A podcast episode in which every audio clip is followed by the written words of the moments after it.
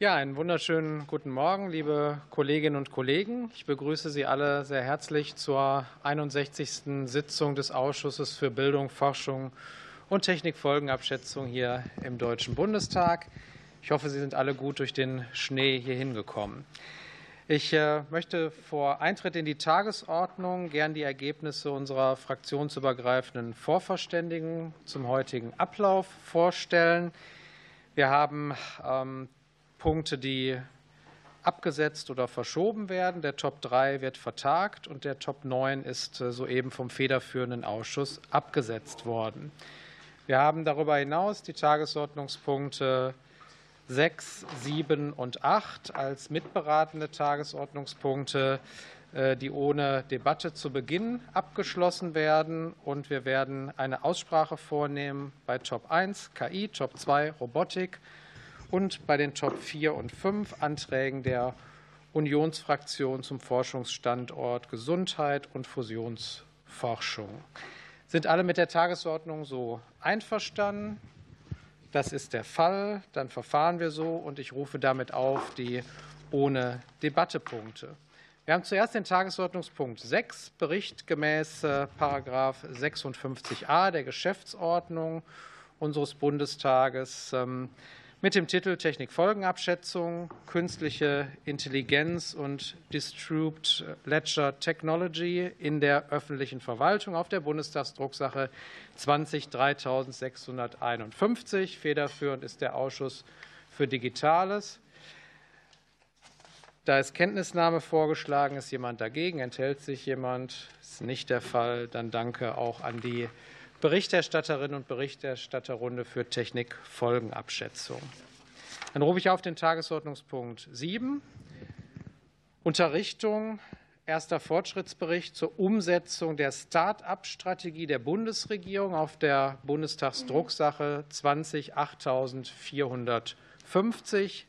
Federführend ist der Wirtschaftsausschuss. Auch hier ist Kenntnisnahme vorgeschlagen. Ich vernehme keinen Widerspruch, damit einstimmig zur Kenntnis genommen.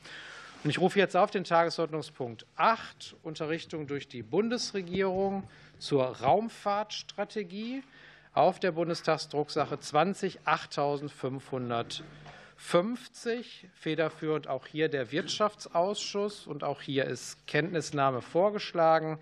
Ich sehe und höre keinen Widerspruch. Damit stelle ich fest, einstimmig zur Kenntnis genommen. Wunderbar. Dann haben wir unsere ohne Debatte Punkte abgeschlossen. Und ich rufe jetzt auf den Tagesordnungspunkt 1. Bericht zum BMBF Aktionsplan Künstliche Intelligenz. Neue Herausforderungen chancenorientiert angehen. Es handelt sich hier um eine Selbstbefassung. Hier wurden verteilt die Ausschussdrucksache 2018 197. Dabei handelt es sich um den Bericht.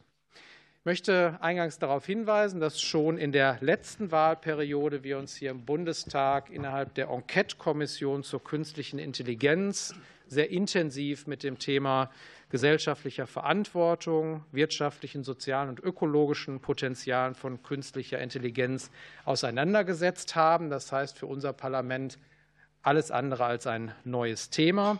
Weiterführende Forschungsfragen wurden von dieser Enquete-Kommission adressiert. Ich möchte an dieser Stelle auch im Namen des gesamten Ausschusses noch mal unserem Büro für Technikfolgenabschätzung danken. Wir haben auf der EPTA-Konferenz gemerkt, dass äh, die Analyse zu ChatGPT und äh, anderen KI-Technologien die weltweit erste TA-Studie zu diesem Thema war, was in den USA und in anderen Ländern dann auch mit großem Interesse gelesen wurde. Daher ähm, danke auch an die Berichterstatterrunde und an unser TAP-Büro zu dieser KI-Studie in der Bildung. Das äh, BMBF engagiert sich aktiv in der Förderung der künstlichen Intelligenz und berichtet jetzt heute über den Aktionsplan sicherlich nicht alle 50 Maßnahmen einzeln, aber die fokussieren sich vor allem auf Forschung, Kompetenzentwicklung, Infrastrukturausbau und Anwendungstransfer. Und ich erteile hiermit das Wort unserem parlamentarischen Staatssekretär Mario Brandenburg. Bitte schön. Vielen Dank, Herr Vorsitzender. Guten Morgen, liebe Kolleginnen und Kollegen. Schön, dass wir heute die Zeit haben, quasi ein KI-Feuerwerk zu besprechen. Da haben wir bis zu drei Tops artverwandt sind ähm, und startend insofern mit dem Aktionsplan des BMBF. Unbestritten künstliche Intelligenz, äh, eine der Schlüsseltechnologien unserer Zeit. Insofern ähm, muss uns alle daran gelegen sein, die Wettbewerbsfähigkeit von Deutschland in diesem Bereich zu erhalten, zu verbessern und auszubauen. Vielleicht ein ganz kurzer Blick auf die Ausgangssituation auf der positiven Habenseite. Ähm, wir haben exzellente Forschung an dieser Stelle. Wir haben sehr viele junge und kluge Köpfe in diesem Bereich. Wir besitzen durchaus Recheninfrastrukturen, aber an der Stelle ähm, werde ich auch noch darauf eingehen, gibt es immer noch Verbesserungspotenziale und vor allem eine hohe Dynamik. Und wir haben zwar, ähm, Stand letzte Umfrage, bisher erst 15 Prozent der Unternehmen, die künstliche Intelligenz einsetzen. Zwei Drittel der Unternehmen haben aber mittlerweile das Potenzial von KI für sich identifiziert und schauen sich das genauer an. Also insofern deutet das in die richtige Richtung. Ähm, wir haben im BMBF in verschiedensten Formaten uns mit Expertinnen und Experten zusammengesetzt. Ich persönlich konnte ähm, über die sitzungsfreie Zeit alle KI-Kompetenzzentren besuchen und haben uns dann überlegt, wie wir als Haus an der Stelle versuchen können, das System zu stimulieren und eben die Lücken, die wir als Haus schließen können, zu adressieren und sind dann zu einem KI-Aktionsplan gekommen. Vielleicht zur Einordnung. Der KI-Aktionsplan ist nicht die neue KI-Strategie der Bundesregierung und äh, soll dies an der Stelle auch gar nicht sein, auch wenn er sie an manchen Stellen ergänzt. Beispielsweise äh, die 100 Professorinnen und Professoren, die ausgerufen wurden, wurden auf 150 erhöht um in der Breite sicherzustellen, dass jeder junge Mensch, der sich mit künstlicher Intelligenz beschäftigen möchte, es studieren möchte, es in seinem Umfeld tun kann, gegipfelt dann von den KI-Kompetenzzentren, um auch eine internationale Sichtbarkeit zu erreichen. Wie vom Vorsitzenden bereits angedeutet, ähm, hat der Plan, und ich werde nicht äh, alle 50 äh, Aktionen einzeln vorstellen, hat er drei Elemente. Das ist zum einen der Großbereich der Infrastruktur, der Großbereich des Transfers und die Erfolgsbedingungen. Ich möchte ganz kurz zu diesen Bereichen etwas sagen. Infrastruktur. Wer sich die Vorstellung des KI-Aktionsplans angesehen hat, wir hatten Herrn Professor Lippert ähm, aus Jülich mit dabei, die mit dem Jupiter einen oder dann in dem Moment den schnellsten Hochleistungsrechner in Jülich haben werden. Und ich habe die Infrastruktur oder Recheninfrastrukturproblematik angesprochen. Es ist durchaus so, dass wir Kapazitäten haben, die aber unter Umständen nicht optimal verteilt sind. Und deswegen geht es in dem Aktionsplan zum einen darum, Recheninfrastrukturen beispielsweise für Start-ups zu öffnen, um im vorkommerziellen Bereich, alles im Einklang mit dem EU-Beihilferecht, dort eventuell die Möglichkeit zu geben, um frühe Modelle nach der Forschung zu testen und zu rechnen, um eine gewisse Souveränität zu gewährleisten und nicht auf US-amerikanische Hyperscaler zurückgreifen zu müssen. Also ist es bei Infrastrukturen so, dass wir versuchen, mit dem, was wir haben, durch eine bessere Verteilung und natürlich auch durch Investitionen dort die Rahmen zu verbessern. Beim Thema Transfer beispielsweise beziehungsweise dem Ausbau der Forschung ist ein ähm, Bereich des Plans, dass wir durch generative KI, wurde bereits angesprochen, ChatGPT ist in aller Munde, eine neue Förderlinie haben, die eben auf Resilienz und Robustheit von generativer KI abzielt, weil dies beispielsweise mit bisherigen Förderlinien, die eher im klassischen KI-Bereich Recommender unterwegs waren, nicht abgedeckt wurde. Also versucht der KI-Aktionsplan an dieser Stelle Lücken zu schließen, die ganz einfach sich fachlich durch die schnelle Dynamik ergeben haben. Da wir nicht allein auf dieser Welt sind und ähm, im Herzen Europas sind, ist ein weiterer großer Bereich dieses Aktionsplans die Einbettung in europäische Aktionen. Und so wird das BMBF äh, im Januar 24 einen Workshop in Brüssel initiieren ähm, mit Frankreich zusammen, um dort sicherzustellen, dass wir die Schritte, die wir gemeinsam gehen können, gemeinsam gehen und auch Synergien beispielsweise eben wieder bei Rechenleistung und vielem mehr heben können. Alles in allem und damit möchte ich dann auch schließen und in die Debatte eintreten, ähm, soll der Aktionsplan an den Stellen, wo wir als BMBF ordinär schnell Abhilfe schaffen können oder auf Dinge einzahlen, die sich aktuell gerade am Markt entwickeln, schnell handlungsfähig sein. Und insofern freuen wir uns sehr auf die Debatte über unseren Aktionsplan. Vielen Dank, Mario Brandenburg. Und ich rufe jetzt auf für die SPD-Fraktion äh, Kollege Holger Mann. Danke, Herr Vorsitzender. Entschuldigung.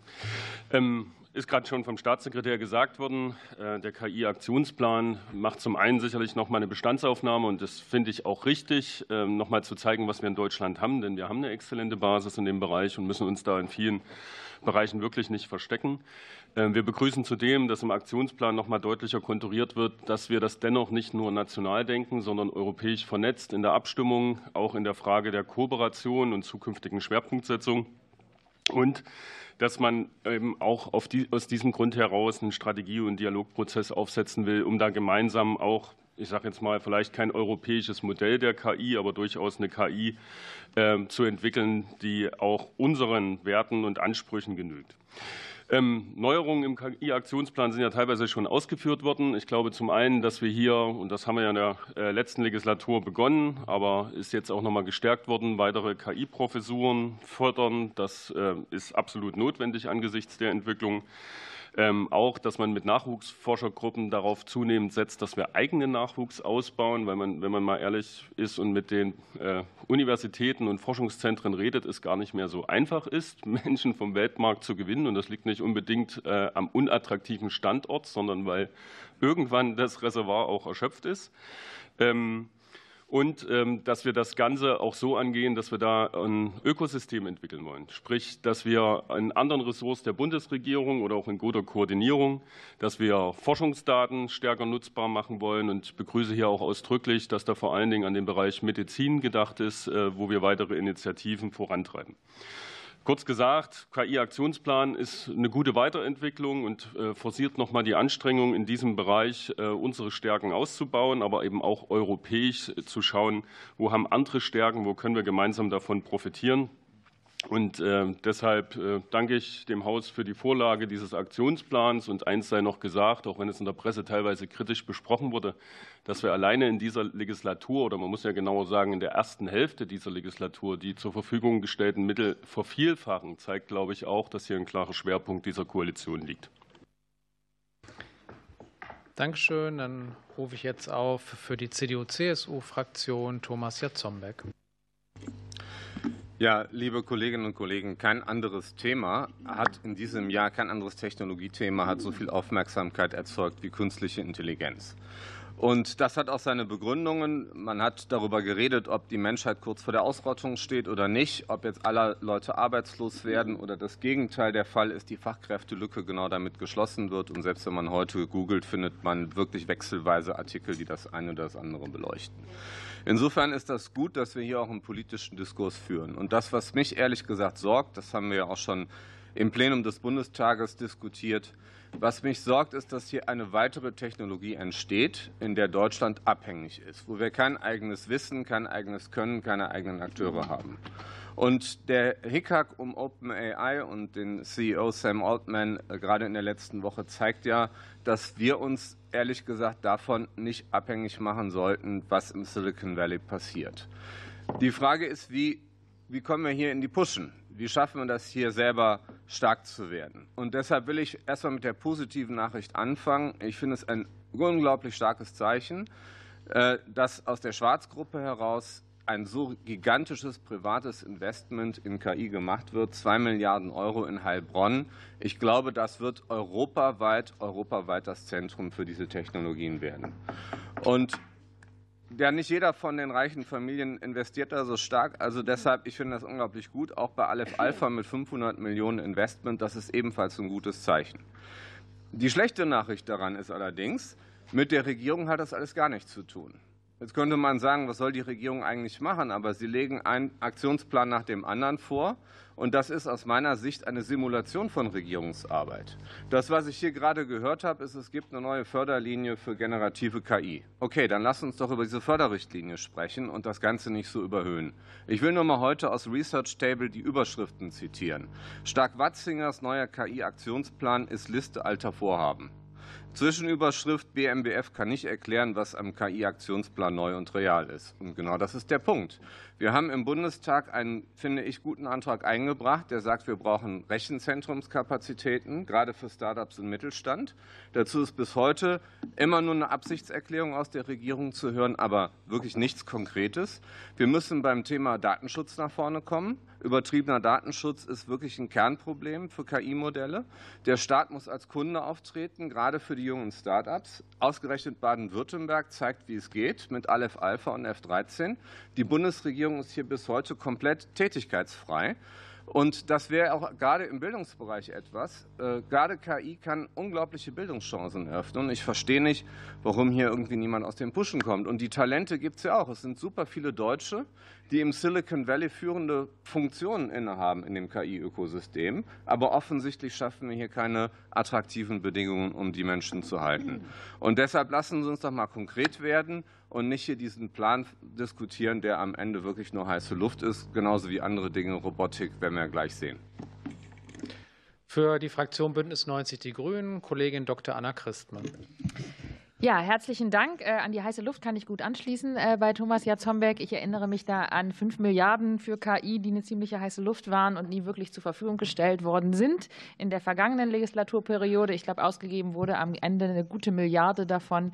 Ähm, also insofern ähm, machen wir da, glaube ich, äh, einen ganz guten Schritt nach vorn, indem das gemacht wird, was notwendig ist, nämlich die doch sehr allgemein formulierte KI-Strategie, die zwar wichtige Punkte auch schon adressiert, ähm, aus der vergangenen Wahlperiode, die aber vor allen Dingen in konkrete Handlung umgesetzt werden muss, was man eben auch aus den nicht verausgabten Mitteln von damals ähm, ja sieht. Deswegen ähm, begrüßen wir grundsätzlich äh, sehr, dass genau dieses Ansinnen jetzt auch verfolgt wird von den verschiedenen Ressorts, äh, die Dinge auch in konkrete äh, Handlungsmaßnahmen umzusetzen und will aber auch unterstreichen, dass gerade solche Ereignisse wie jetzt die Investitionen in Aleph Alpha, die genannt worden sind, wirklich auch zeigen, dass wir ein attraktiver KI-Standort in Deutschland sind. Und ich glaube, so selbstbewusst sollten wir mit dem Thema auch umgehen, weil nur wenn wir dieses Selbstbewusstsein und auch eine Stärke und Expertise ausstrahlen, sind wir natürlich auch attraktiv für internationale Kooperationen ähm, und können solche Player und solche Akteure wie Aleph Alpha auch hier ähm, halten und aufbauen. Und das hängt eben auch sehr stark mit einem starken Forschungsstandort zu tun. Deswegen will ich das BMBF hier auch ausdrücklich ermutigen, auch wirklich auch bei der Grundlagenforschung, bei wirklich den exzellenten Zentren ähm, an den Universitäten und Forschungsinstituten auch weiter zu unterstützen und nicht nachzulassen. Ich glaube, es ist richtig, dass wir zunehmend auch eine Transferbrille aufhaben und gucken, welche quasi Unternehmen und Startups entstehen daraus auch. Deswegen unterstützen wir die ja auch an anderer Stelle mit besserem Zugang zu Wagniskapital. Aber das kann nur auf einem Fundament entstehen, wo wir auch eine exzellente Forschungslandschaft haben. Und deswegen ähm, würde ich da dafür werben, diesen Blick auch beizubehalten. Ich begrüße ausdrücklich, dass äh, internationale Netzwerke wie Alice erwähnt sind und äh, würde auch hier ermutigen, ähm, da nochmal zu schauen, wie man das auch wirklich vorantreiben wird. Das wäre vielleicht auch eine Rückfrage ähm, an die Bundesregierung, wenn wir dazu noch mal ein bisschen einen Stand bekommen könnten, wie diese Netzwerke derzeit eingeschätzt werden, wie da auch der Austausch ist von Seiten der Bundesregierung und welche europäischen Partner da im interessantesten sind. So ein paar sind da an verschiedenen Stellen genannt. Ähm, Skandinavien, aber ja auch Frankreich. Vielleicht, wenn wir dazu noch mal einen kurzen Einblick bekommen könnten, würde mich das freuen, weil ich das wirklich für aus außerordentlich wichtig halte, um gerade diesen äh, AI Made in Europe ähm, natürlich auch gemeinschaftlich zu unterstützen und gegenseitig von den Stärken da in Europa auch zu profitieren. Ähm, auch ein paar andere Punkte ähm, unterstütze ich ausdrücklich, gerade auch, dass eine Initiative von äh, Frauen als Nachwuchsgruppenleiterin gibt im KI-Bereich, um hier auch mehr Talente zu gewinnen und unterschiedliche Perspektiven einzubringen. Und letzter Punkt äh, wäre für mich auch noch eine Nachfrage ans BMBF, weil wir hier jetzt den Aktionsplan sehr stark ähm, auf die Forschungsperspektive haben, was richtig ist. Ähm, aber vielleicht noch ein kurzer Satz, wie auch die Fragen KI-Auswirkungen in der Bildung ähm, verfolgt werden, weil wir da natürlich auch noch mal eine ganz eigene Baustelle haben, was es eigentlich für zukünftige Bildungskonzepte gibt. Vielleicht nur ganz kurz, ob es dazu auch schon Ansätze gibt. Herzlichen Dank. Für die AfD-Fraktion Dr. Mark Jong. Ja, vielen Dank. Äh, die Ambitionen sind hochgespannt. Die Wirklichkeit äh, ist etwas ernüchternder. Der Bundesverband KI weist auf ein zentrales Versäumnis der deutschen KI-Politik auf Bundesebene hin. Es fehlt bis heute eine ressortübergreifende Antwort auf die derzeit rasanten Entwicklungen im KI-Bereich. Genau das muss aber eine Strategie und auch der Aktionsplan leisten. Zu Recht stellt der Bundesverband fest, dass die ausgegebenen ambitionierten Ziele nur mit einer ressortübergreifenden Gesamtstrategie erreicht werden können. Das gilt erst recht vor dem Hintergrund der Entwicklung des Chatbots äh, ChatGBT, der als Meilenstein der KI-Entwicklung eingestuft wird. Und ohne eine solche ressortübergreifende Gesamtstrategie bleibt dieser Aktionsplan aber Stückwerk und steht auf tönernen Füßen. Ich möchte ähm, Stichwort ChatGBT noch einen anderen Akzent hier setzen, weil alle auch zu Recht von den Chancen äh, der KI sprechen. Äh, so möchte ich doch auf die Risiken und nicht zu sagen Gefahren auch äh, dieser neuen Technologie gerade im Bildungssystem eingehen. Auch weil die, in die gerade diese Fragen im Aktionsplan unterkomplex bleiben. Zahlreiche wissenschaftliche Studien belegen mittlerweile, dass die Digitalisierung der Bildung in Gestalt der unterschiedlichen digitalen Lernmittel zu schlechteren Lernergebnissen führt als der Einsatz analoger Lernmittel. Und das gilt natürlich umso mehr für ChatGBT. Und hier besteht die Gefahr, dass das Erlernen des wissenschaftlichen Arbeitens, der Wissensaufnahme und Wiedergabe und damit letztlich der Erwerb von Fachkompetenz durch die Anwendung KI-basierter Werkzeuge weiter beeinträchtigt wird und dass sogar zentrale Fähigkeiten äh, wissenschaftlichen Arbeitens sozusagen äh, verloren zu gehen drohen. Darüber hinaus sind bereits Bestrebungen zu erkennen, am Ende dieses Prozesses Lehrpersonal teilweise oder vollständig durch künstliche Intelligenz zu ersetzen. Unser Ziel muss es ja deshalb sein, dem Lehrpersonal ausreichend Kenntnis im kritischen Umgang auch mit digitalen Lernmitteln inklusive KI zu vermitteln, um die Studenten zur denkerischen, zur denkerischen Eigenständigkeit im Sinne des Humboldtschen Bildungsideals anzuleiten, das ich hier mal erwähnen möchte und das da keinesfalls unter die Räder geraten darf. Ähm, ich möchte äh, ja, die, und genau diese Zusammenhänge thematisiert der Aktionsplan eben bestenfalls nur andeutungsweise. Deshalb meine Frage, besteht äh, von äh, Seiten der Bundesregierung die Absicht, die Bund-Länder-Vereinbarung über die Förderinitiative Künstliche Intelligenz in der Hochschulbildung mit Blick auf die genannten Risiken und Gefahren durch den Einsatz von künstlicher Intelligenz auf die Hochschulbildung zu ergänzen oder hier irgendwo tätig zu werden? besteht hierzu ein, bestehen hierzu Ideen und ein konkreter Zeitplan. Und die zweite Frage, die äh, verschiedenen Fördermittel und Ressortposten beim Bundesministerium der Finanzen, beim BMWK, beim BMDV äh, für künstliche Intelligenz werden ja laut vorliegendem Haushaltsentwurf 2024 deutlich sinken. Ähm, Kommen Sie bitte bereits vor äh, dem Urteil des Bundesverfassungsgerichts und können Sie darlegen, wie Sie diese Kürzungen, ähm, wie Sie die Ziele angesichts dieser Kürzungen realisieren wollen. Danke. Dann FDP-Fraktion, Kollege Dr. Stefan Seite.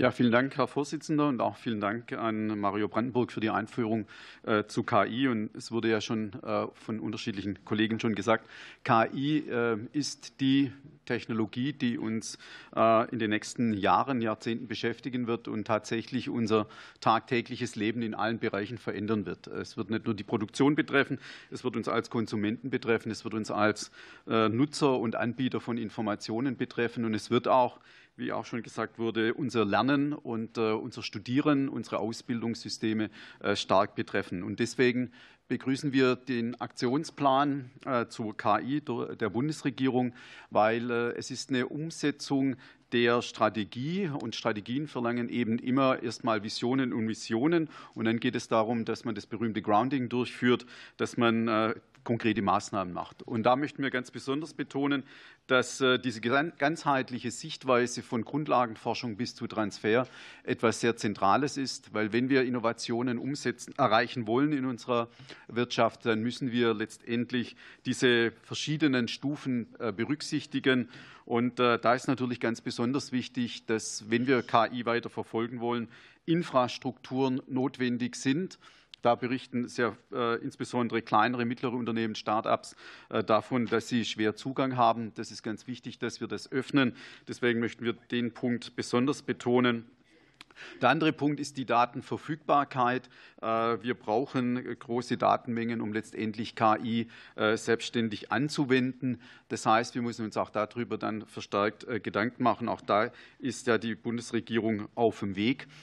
Und ganz besonders möchten wir betonen, dass äh, insbesondere das Thema medizinische Forschung äh, betroffen ist, weil dort haben wir große, äh, Fachkrä großen Fachkräftemangel. Hier kann uns KI weiterhelfen. Hier müssen wir uns aber auch im Klaren sein, dass Menschen Medizin immer noch als eine persönliche Beziehung sehen zwischen Arzt und Patienten und wir dort natürlich dann auch eine Aufgabe haben, wie wir den Menschen diese Technologie verständlich machen und nahebringen. Aber nichtsdestotrotz ist es sehr wichtig, dass wir hier die medizinische Forschung, die Versorgungsforschung dann vorantreiben. Und ich denke, auch da ist der KI-Plan ein äh, guter Weg.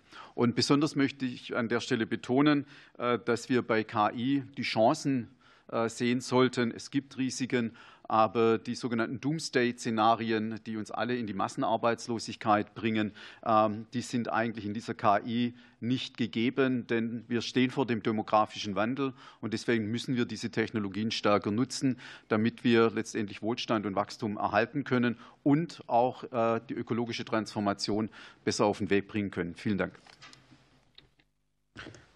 Und diese berichterstattenden Runde schließt ab. Kollegin Abgeordnete Dr. Petra Sitte, Die Linke. Besten Dank. Ähm, bloß eine Erwiderung an Herrn Jarzombeck, also Schwarzgruppe mit zwei Milliarden. Äh, auf der einen Seite ist es ja ganz nett, auf der anderen Seite, wenn wir mehr Steuern ähm, einziehen würden von solchen Superreichen, immerhin haben die ein Vermögen von 44,7 Milliarden, dann hätten wir eine andere Ausgangsbasis um zu finanzieren. Sozialausgaben sind genau die Schlaglöcher, die diese Art des Wirtschaftens hinterlässt. Genau. Ähm, Soweit vielleicht dazu. Also außerdem versprechen die sich ja auch etwas davon. Also dazu passt aber insgesamt meine Frage.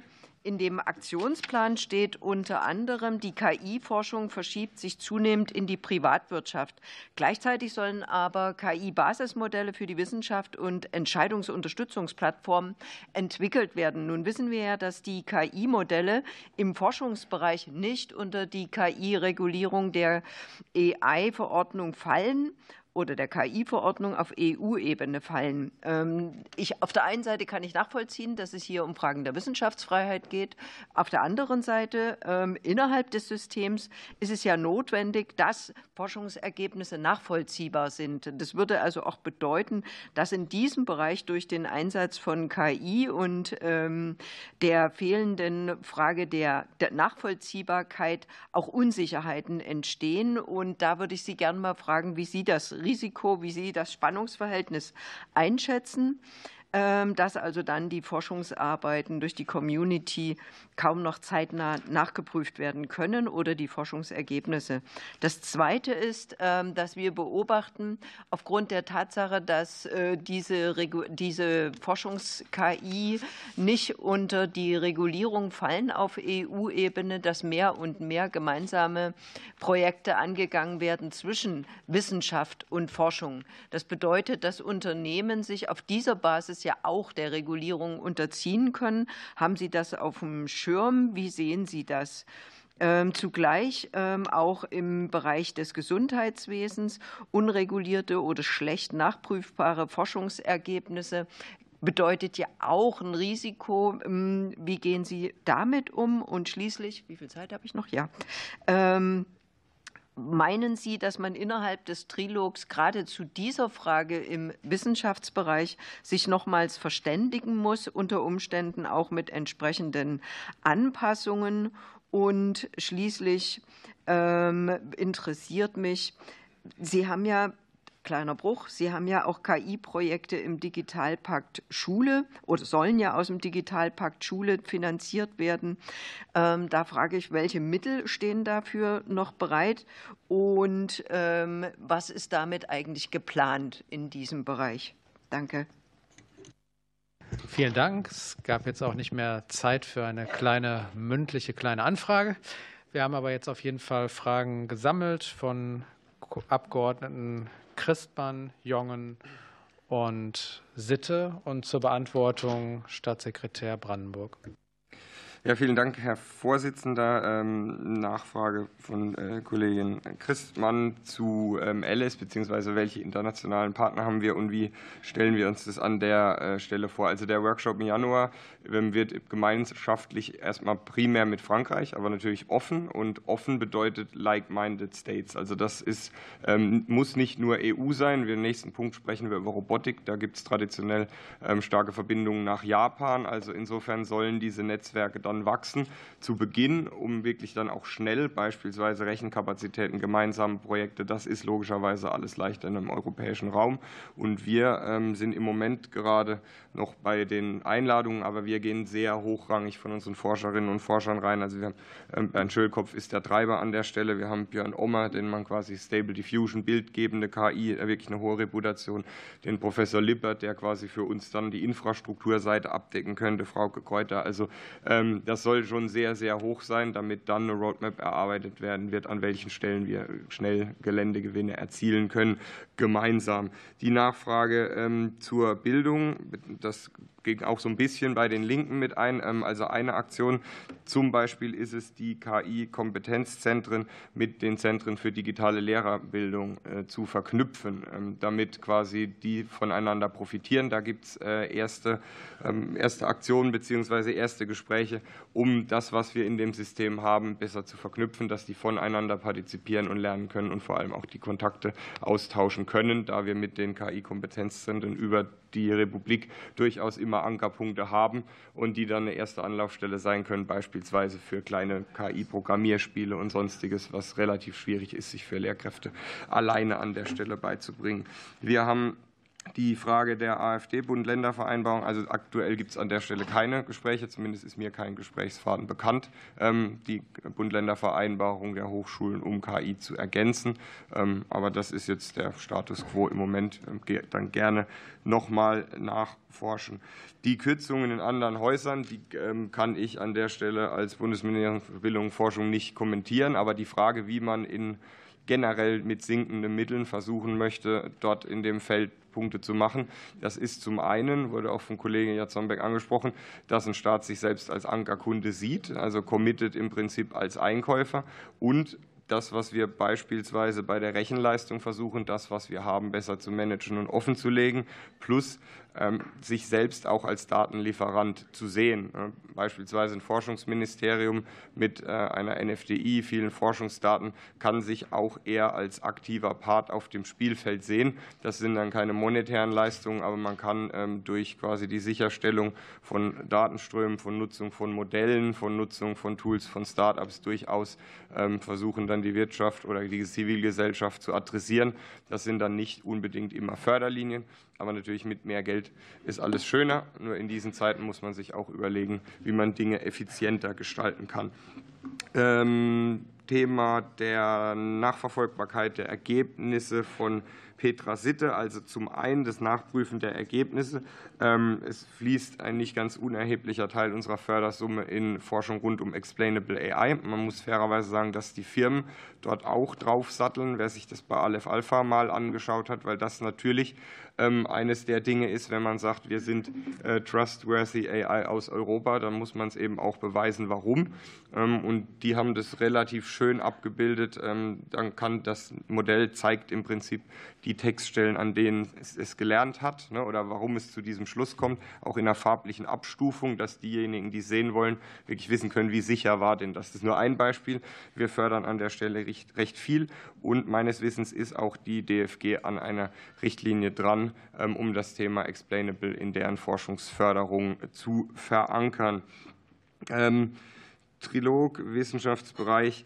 Äh, also zum einen ist noch äh, gar nicht final, äh, was und wie der AI-Act jetzt wird. Also insofern ähm, bringen wir uns aktuell natürlich auch schon ein. Wir würden jetzt aber erst mal schauen, was an sich kommt. Und dann gibt es ja auch noch ähm, Diskussionen um ein Forschungsdatengesetz oder andere Hebel an der Stelle. Ich glaube, es ist trotzdem jetzt wichtig, erst mal zu sehen, was wir und ob wir einen AI-Act bekommen. Und da sind im Moment andere dran, ähm, wir als BMBF als Inputgeber, aber nicht als Verhandlungsführer. Und die Frage, wie viele Mittel im Digitalpakt Schule ähm, der KI gewidmet sind, wurde mir sehr galant von der Seite zugeschoben. Das sind 92 Millionen an der Stelle. Okay, und mit dieser galanten Äußerung vermute ich, ist äh, dann die Beantwortung der Fragen abgeschlossen. Ich habe jetzt äh, Wortmeldungen der Kolleginnen und Kollegen Mann, Jatzombeck, Seiter und Sitte vorliegen und würde die jetzt äh, in dieser Reihenfolge durchgehen. Äh, Kollege Holger Mann für die SPD-Fraktion. Danke, Herr Vorsitzender. Ich möchte durchaus mal die Gelegenheit nutzen, mal zu reagieren, auch auf die Kritik, die hier kam, insbesondere vom Sprecher der CDU, Herr Jasombeck. Also ich finde es schon ein bisschen besonders, mit welcher, muss es einfach so nennen, teilweise Arroganz Sie hier auftreten. Erstmal grundsätzlich, da Sie das Bürgergeld als Gegenfinanzierung gerade so halb in die Arena gebracht haben. Das finde ich doppelt peinlich. Erstens, weil wir damit einem Bundesverfassungsgerichtsurteil nachgekommen sind. Zweitens, weil Ihre Fraktion der Erhöhung der, des äh, Grundbedarfs zugestimmt hat. Das können wir jetzt noch ein paar Mal politisch machen hier in der Arena, auch gerne in allen Ausschüssen, aber es wird dadurch nicht richtiger und es ist unverschämt, das hier in den Kontext. Und jetzt aber zur eigentlichen Sache. Sie können sich für Ihren Antrag rühmen und ich finde auch, wir haben da in der großen Koalition das ein oder andere Richtige miteinander getan. Aber wenn in Ihrem Antrag nur KI-Zentren in den alten Bundesländern genannt sind, dann finde ich den auch noch nicht so ausgereift. Das zum Beispiel ist im KI-Aktionsplan der Bundesregierung durchaus anders. Und noch was Drittes zum Thema Vergleichen Äpfel mit Birnen. Da hatten Sie im Plenum bei der Debatte schon irritiert geguckt. Da hatte ich mal darauf verwiesen, dass wir hier natürlich privates Kapital brauchen. Weil eine Firma wie Nvidia ihren Börsenmarkt innerhalb eines Jahres verdreifacht hat. Und zwar nicht auf ein Schnäppchen, sondern auf eine Summe von 1,2 Milliarden Marktwert. Und da können wir hier im Bundeshaushalt umschichten und eine Milliarde mehr suchen. Wir brauchen private Investitionen und vor diesem Hintergrund sollte man auch noch mal einordnen, was hier die private Wirtschaft im Moment investiert. Die darf gern noch mehr tun. Das war Herr Mann für die SPD, für die CDU-CSU Thomas Jatzombeck. Ja, Herr Vorsitzender, liebe Kolleginnen und Kollegen, das ist eine ganz interessante Diskussion, wie der Zwischenruf hier verstanden wird. Ich glaube, wenn wir über das Bürgergeld sprechen wollen, Herr Kollege Mann, dann will ich Ihnen mal sagen, dass die Studierenden 5,75 Prozent Erhöhung im BAföG bekommen haben in einem Zeitraum von drei Jahren und die Bürgergeldbeziehenden von 25 Prozent. Und das, finde ich, ist ein Problem, mit dem wir uns in diesem Ausschuss mal stärker beschäftigen sollten. Denn dadurch, dass die Studierenden hier so im Regen stehen gelassen werden, die Inflation viel höher gestiegen ist als das BAföG, Gerade im Vergleich zu den Bürgergeldbeziehenden, finde ich, wird hier in der Regierung mit zweierlei Maß gemessen. Und dadurch, dass noch nicht mal die Hinzuverdienstgrenzen erhöht wurden, kommen Studierende aus der Lage nicht mehr raus. Bei der KfW, den KfW-Krediten, eine fünfstellige Zahl von Studierenden drohen Privatinsolvenzen. Und das scheint sie alles hier nicht zu jucken. Ja, aber das war doch genau der Einwurf, der hier gerade gemacht worden ist. Also bitte, wir haben ja hier eine Diskussion. So, ich möchte gerne, ich möchte gerne, ich möchte Ihnen gerne als zweites empfehlen, unseren Antrag noch mal zu lesen. Ich habe ihn vorhin hier vorgestellt. Ähm, so, zum Dritten möchte ich an die Regierung mal die Frage stellen, wo wir jetzt eigentlich bei dem AI-Act stehen, weil ich glaube, das ist hier das Thema, was wir bisher noch nicht richtig beleuchtet haben. Wir wollen ja der Weltmeister in Forschung werden und der Weltmeister im Entstehen von Jobs in der KI und nicht der Weltmeister in der Regulierung. Und es tobt da ja in Brüssel eine ziemlich heftige Schlacht und da ist natürlich die Bundesregierung auch mitten da drin. Es gab ja auch dieses Papier der drei äh, Länder, Deutschland, Frankreich und Italien. Und deshalb würde ich gerne mal hören wollen, wo der aktuelle Stand jetzt hier ist, ob Sie auch glauben, dass überhaupt am 6. Dezember es hier zur Beschlussfassung äh, kommen wird. Und ähm, als zweites ist meine Frage, was denn das, der Plan der Bundesregierung ist, bei dem Thema Datenverfügbarkeit besser zu werden. Also was das ganze Thema Datenschutz betrifft, aber auch das Forschungsdatennutzungsgesetz. Dazu gab es ja schon zum Jahresbeginn eine Konsultation der Regierung und seitdem haben wir hier nicht mehr besonders viel gehört.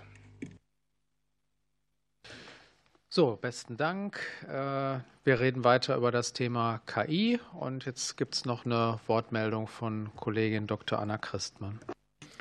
Ja, vielen Dank. Ich wollte mich insbesondere zu diesem äh, Thema, über das wir sprechen, nämlich künstliche Intelligenz, äh, äh, noch mal äußern, vielleicht auch im Zusammenhang mit den Fragen, die aufgekommen sind, was auch das breitere Umfeld angeht. Also ich habe ja schon betont, ich begrüße sehr den Aktionsplan, um wirklich auch die Fragen Forschungsexzellenz, was wir im KI-Bereich in vielen Zentren bereits haben, weiter zu ähm, erhöhen und würde absolut zustimmen, dass die Fragen von Daten Verfügbarkeit und auch die Fragen natürlich von europäischer Regulierung ähm, hier eine relevante Rolle spielen. Deswegen ähm, ist es aus meiner Sicht gut, dass die Bundesregierung hier auch vorangeht und es eben gelingt, sich hier auch mit europäischen Partnern abzustimmen. Dass eben es geschafft worden ist, auch mit einer Stimme mit Frankreich und Italien gemeinsam zu sprechen äh, zur KI-Verordnung, äh, ist, glaube ich, ein sehr wichtiger Erfolg, um eben hier auch äh, schlagkräftig ähm, in der EU für eine wirklich auch innovationsorientierte Regulierung zu sorgen. Das passt ja dann auch dazu, dass natürlich ein exzellentes Forschungsumfeld auch eine Regulierung braucht, in der eben auch Entwicklungen stattfinden. Deswegen glaube ich gerade die Haltung der Bundesregierung zu sagen, Anwendungen sind nach äh, eben einem Risikoschemata zu regulieren, aber nicht die Entwicklung von Modellen, äh, ist, glaube ich, hier gerade in Bezug auf den KI-Aktionsplan auch des BMBF ähm, eine sehr hilfreiche Entwicklung und eine Positionierung, die Deutschland hier auch sehr wahrnehmbar eingenommen hat und eben sogar genau mit anderen Partnern gemeinsam und auch was das Umfeld Datenverfügbarkeit angeht, glaube ich, äh, finden in der Bundesregierung gerade wichtige Fortschritte statt, unter anderem mit dem Gesundheitsdatennutzungsgesetz, was für Anwendungen äh, und auch die Forschung, insbesondere ähm, mit KI natürlich im Gesundheitsdatenbereich, ein Meilenstein sein wird. Und das ist etwas, das ist die letzten Jahre und Jahrzehnte, muss man eigentlich sagen, nicht gelungen. Deswegen begrüße ich das ausdrücklich, dass wir hier einen konkreten Aktionsplan haben, der aber auch in einem Umfeld stattfindet, in dem gerade viele Dinge für ein gutes Ökosystem Ökosystem vorangegangen werden. So, ich möchte auch noch mal zwischendurch darauf hinweisen, wir reden weiter über den KI-Aktionsplan.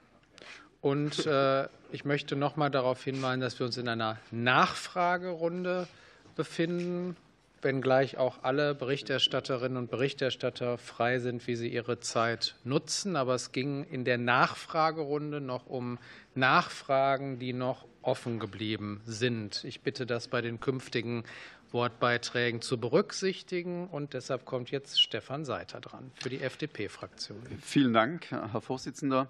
Ähm, auch wieder zum äh, Thema KI, aber äh, einerseits eine Reaktion auf äh, die Sache private Investitionen.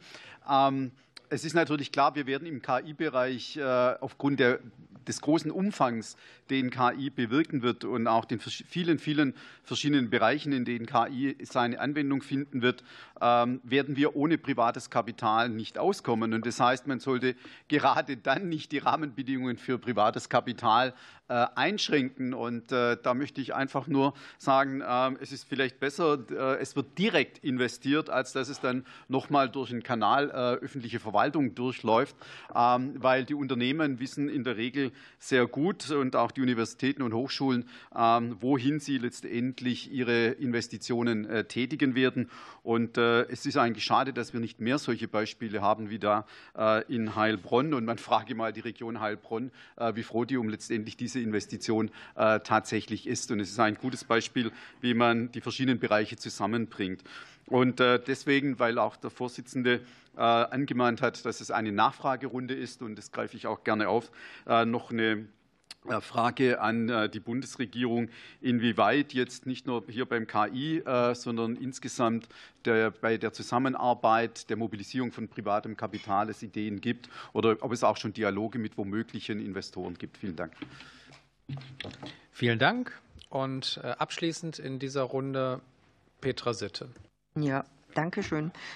Also, dass Studierende besser ähm, unterstützt werden sollten, das ist hier unumstritten und ich erwarte da und hoffe, dass äh, sich dort was tut. Aber als Union so zu tun, als sei das Bürgergeld jetzt dieses Reservoir der Einsparung, das ist einfach absurd weil es ist fortgesetzt Hartz IV. Im Kern sind das alles Rechtsansprüche und Sie wissen genauso gut wie ich, dass selbst das digitale Existenzminimum, was im Bürgergeld bzw. früher Hartz IV berechnet worden ist, zu gering ist. Und da kann ich überhaupt nicht nachvollziehen, warum Sie diese Bürgergelddebatte überhaupt vom Zaun gebrochen haben. Ähm, das Zweite, was ich gern hm, wissen möchte, ist, wir reden ja des Öfteren über Learning Analytics. Zum einen entsteht aber auch Druck ähm, aus der Situation des Bildungswesens heraus, sowohl auf die Studierenden bzw. die Lernenden, sagen wir es mal allgemeiner, weil die ähm, äh, Ressourcen ja relativ eng sind und zum Zweiten auch auf die Lehrenden, weil wir dort einen massiven Fachkräftebedarf haben. Ähm, wie gehen Sie damit um? Das Zweite, was mich noch interessiert, ist, wir haben es ja schon angedeutet, ähm, die KI-Investitionen. Da haben wir hin und her gerechnet. Sie haben uns eine lange Liste geliefert. Ähm, aber wir würden gern wissen in den Investitionsplanungen, was da für 24 und 25 jedenfalls aus heutiger Perspektive vorgesehen ist. Muss man ja mal mit Vorsicht genießen. Aber man kann ja nicht so kurzfristig äh, planen. Und deshalb würde mich das interessieren, wie Sie das einfließen lassen in die Finanzplanung dieser beiden Haushaltsjahre. Und äh, zu der Frage, ach so, ja, habe ich noch vergessen bei Learning Analytics, da das ja Ländersache ist und einige Länder das schon ähm, einspeisen in ihr Schulsystem, ähm, würde mich interessieren, wie der Stand der Abstimmungen mit den Ländern dazu ist. Dankeschön. Danke, Herr Jong. Noch eine Frage, dann geht's. Ja. Frage oder äh, Statement? In aller Kürze Frage. eine Frage, nochmal eine Nachfrage. Okay. Hm. Äh, und zwar ging es mir ja nicht nur um die Bund-Länder-Vereinbarung, sondern ganz generell um das Problembewusstsein des Bund der Bundesregierung äh, in diesem Bereich. Gerade eben für den Bildungsbereich bedeutet der Einsatz von KI quasi eine epochale ähm, Neuerung, so kann man das nennen. Und die Gefahr besteht ja, dass wirklich essentielle Fähigkeiten, die der Mensch früher anzuwenden hatte und die den Wissenschaftler ausmachen, verloren gehen, an die Maschine ausgelagert werden. Und hat die Bundesregierung über das Ziel hinaus, hier eine, dass Deutschland eine Spitzenposition in der Entwicklung und Forschung zur KI einnehmen sollte, was wir ja auch befürworten, aber auch flankierend dazu Maßnahmen im Auge, äh, hier die menschlichen Kompetenzen sozusagen weiterhin erhalten, zu erhalten und zu, zu fördern, das Humboldtsche Bildungsideal hat uns mal groß gemacht. Und ich glaube, das sollte nicht alles an die Maschine gehen und wir nur noch Bediener von Maschinen äh, ähm, dann haben als Wissenschaftler. Gibt es dazu ein Problembewusstsein und wie zeigt sich das? Okay, danke an die Runde. Damit schließe ich die Nachfragerunde und äh, übergebe jetzt äh, das Wort äh, zur abschließenden Beantwortung an den parlamentarischen Staatssekretär Mario Brandenburg. Vielen Dank, Herr Vorsitzender. Ähm, CDU-Kollege Zombeck. Die genau, ähm, AI Act und der aktuelle Stand. Ähm, also BMBF ist an der Stelle nicht das hauptverhandelnde Ressort. Ähm, ob der AI Act kommt, ich glaube, das wissen aktuell wirklich nur die, die jetzt da gerade sitzen. Ich will aber von uns die Haltung klar machen. Also zum einen teilen wir vollständig ähm, das Papier der drei Länder. Ähm, eine Regulation von Basismodellen ist an der Stelle ganz einfach nicht sinnvoll und zielführend, weil es auch jetzt äh, der Diskussionsstrang das anhand von einer Größe zu beurteilen, äh, sehe ich als kritisch, weil ne, ein MB war auch mal groß, als ein Megabyte viel war und jetzt ist es Commodity und Gesetzgebung ist nicht schnell. Also das ist ein Weg, der schwierig ist und insofern ist ein guter Beschluss, also ein lebenspraktischer Beschluss wesentlich relevanter als ein schneller Beschluss, auch mit ähm, vollstem Respekt auf endende und beginnende Ratspräsidentschaften. Das muss eine lebenspraktische Entscheidung sein. Ähm, zum Forschungsdatengesetz. Wir haben ähm, in diesem Jahr dort beteiligt. Es war auch ähm, wirklich sehr viel, was an der Stelle an Beteiligung kam. Man muss sehen, dass dieses Gesetz, und äh, Kollegin Christmann hat es korrekt angesprochen, auch viele Verzahnungen hat. Also beispielsweise in ein Gesundheitsdatennutzungsgesetz, weil beispielsweise im Gesundheitsbereich durchaus viel schon reguliert wurde. Und ähm, es ist dann auch die Aufgabe von uns, äh, das ähm, anzuerkennen, einfließen zu lassen und nicht irgendwie einen Rechtswiderspruch oder sonstiges herzustellen. Deswegen war die Beteiligung dort äh, durchaus lang und deswegen ähm, dauert dieser Prozess auch durchaus seine Zeit. Wir wollen aber Anfang nächsten Jahres ähm, Eckpunkte rausgeben, um die Diskussion einfach nochmal dann auch wieder ähm, draußen mit der Community zu führen. Data Act, es gibt im Moment sehr viel Datenregulation und das muss sich am Ende des Tages fügen. Ähm, auch Reallaborgesetz und weiteres darf sich nicht im Weg stehen. Deswegen nehmen wir das an der Stelle äh, ernst und wollen mit einem Eckpunktepapier Anfang des Jahres nochmal in die Diskussion gehen, ob das etwas ist, was an der Stelle hilft und vor allem unserer Forschungscommunity hilft und dient. Ähm, Thema privates Kapital, ähm, Kollege Seiter. Ja, in der Tat gibt es äh, Gespräche mit äh, der Privat- Wirtschaft. Ähm, also ich, die, ich war beispielsweise auch letzten Freitag ähm, bei der Schwarzgruppe, habe mir das angeschaut, war beim iPi, habe mit dem CEO dort gesprochen, um zu sehen, was dort passiert, wer sich dort beteiligt. Ich habe dann natürlich auch gefragt, wie wir als Ministerium flankierend helfen können. Und an der Stelle ist es ganz einfach den Talentpool offen halten. Ne? Andere Ministerien äh, sind für andere Dinge dort zuständig in, ähm, in anderen Teilen. Es ist mal Wirtschaftsförderung, Baden-Württemberg als Sitzland. Von uns war eben der Wunsch, eine breite breite Talentbasis zu liefern, beispielsweise an der Stelle. Es gibt ähm, auch tiefergehende Gespräche. Ich nenne die Akteure nicht. Es dreht sich dann durchaus sehr viel um den Bereich der Infrastruktur, ähm, wo man sich vorstellen kann, gemeinsame Dinge zu tun und auch das, äh, der Bereich eines Bildungsmodells an sich irgendwo kam. Ich glaube, war auch äh, CDU-Kollege Herr Zombeck, dass im Bildungsbereich das relativ interessant ist. Ähm, und sowas sollte dann aber auch nicht vollständig staatsgetrieben sein. Da dann auch, äh, haben wir in der Historie gelernt, die Abnehmer fehlen. Ähm, und insofern gibt es beispielsweise dort auch Gespräche, um privates Kapital mit reinzubringen. Zum einen, weil es finanziell knapp ist, zum anderen aber auch, weil wenn Gesellschaft und Private mit dabei sind, ähm, eine höhere Transferchance ist, weil die Abnehmerseite ganz einfach mit dabei ist.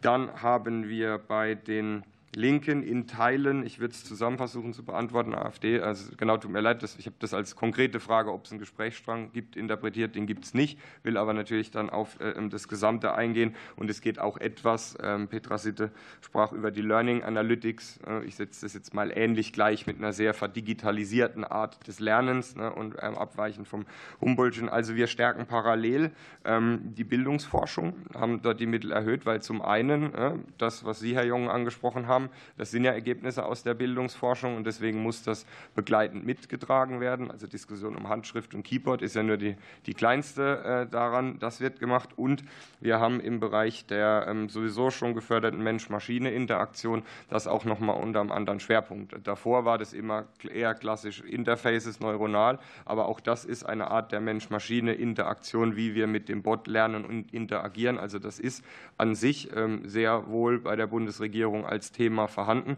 Man wird es aber in verschiedenen Bereichen einfach ähm, mitdenken müssen, weil es kein Einzelthema ist. Das bezieht sich sowohl auf den Umgang mit den Devices, auf die Lehrpläne, also das bezieht sich auf eine ganze Kette und insofern ist es in verschiedenen Dingen auch angesiedelt. Ich hoffe, ich habe nichts vergessen. Vielen Dank äh, für die Beantwortung der Fragen. Und äh, damit schließe ich jetzt den Tagesordnungspunkt 1, äh, BMBF Aktionsplan Künstliche Intelligenz und eröffnet zugleich den Tagesordnungspunkt 2, Bericht zum BMBF-Aktionsplan Robotikforschung mit dem Titel Innovationspotenziale der KI-basierten Robotik erschließen. Hierzu wurde verteilt die Ausschussdrucksache 2018 198, der entsprechende Bericht. Und äh, einleitend von mir, wer hätte es gedacht, Deutschland ist der größte Robotikmarkt in Europa. Und wer hätte es gedacht, dass unser Land die weltweit viertgrößte Roboterdichte weltweit aufweist.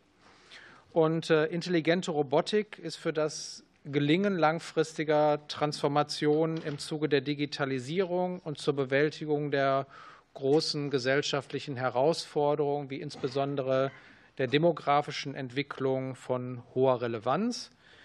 Mit dem Aktionsplan greift jetzt das BMBF auf jeden Fall die F&E-Potenziale auf, um das nationale Robotik-Ökosystem zu stärken. Und hierzu erteile ich jetzt das Wort zur Einführung auch dem parlamentarischen Staatssekretär Mario Brandenburg.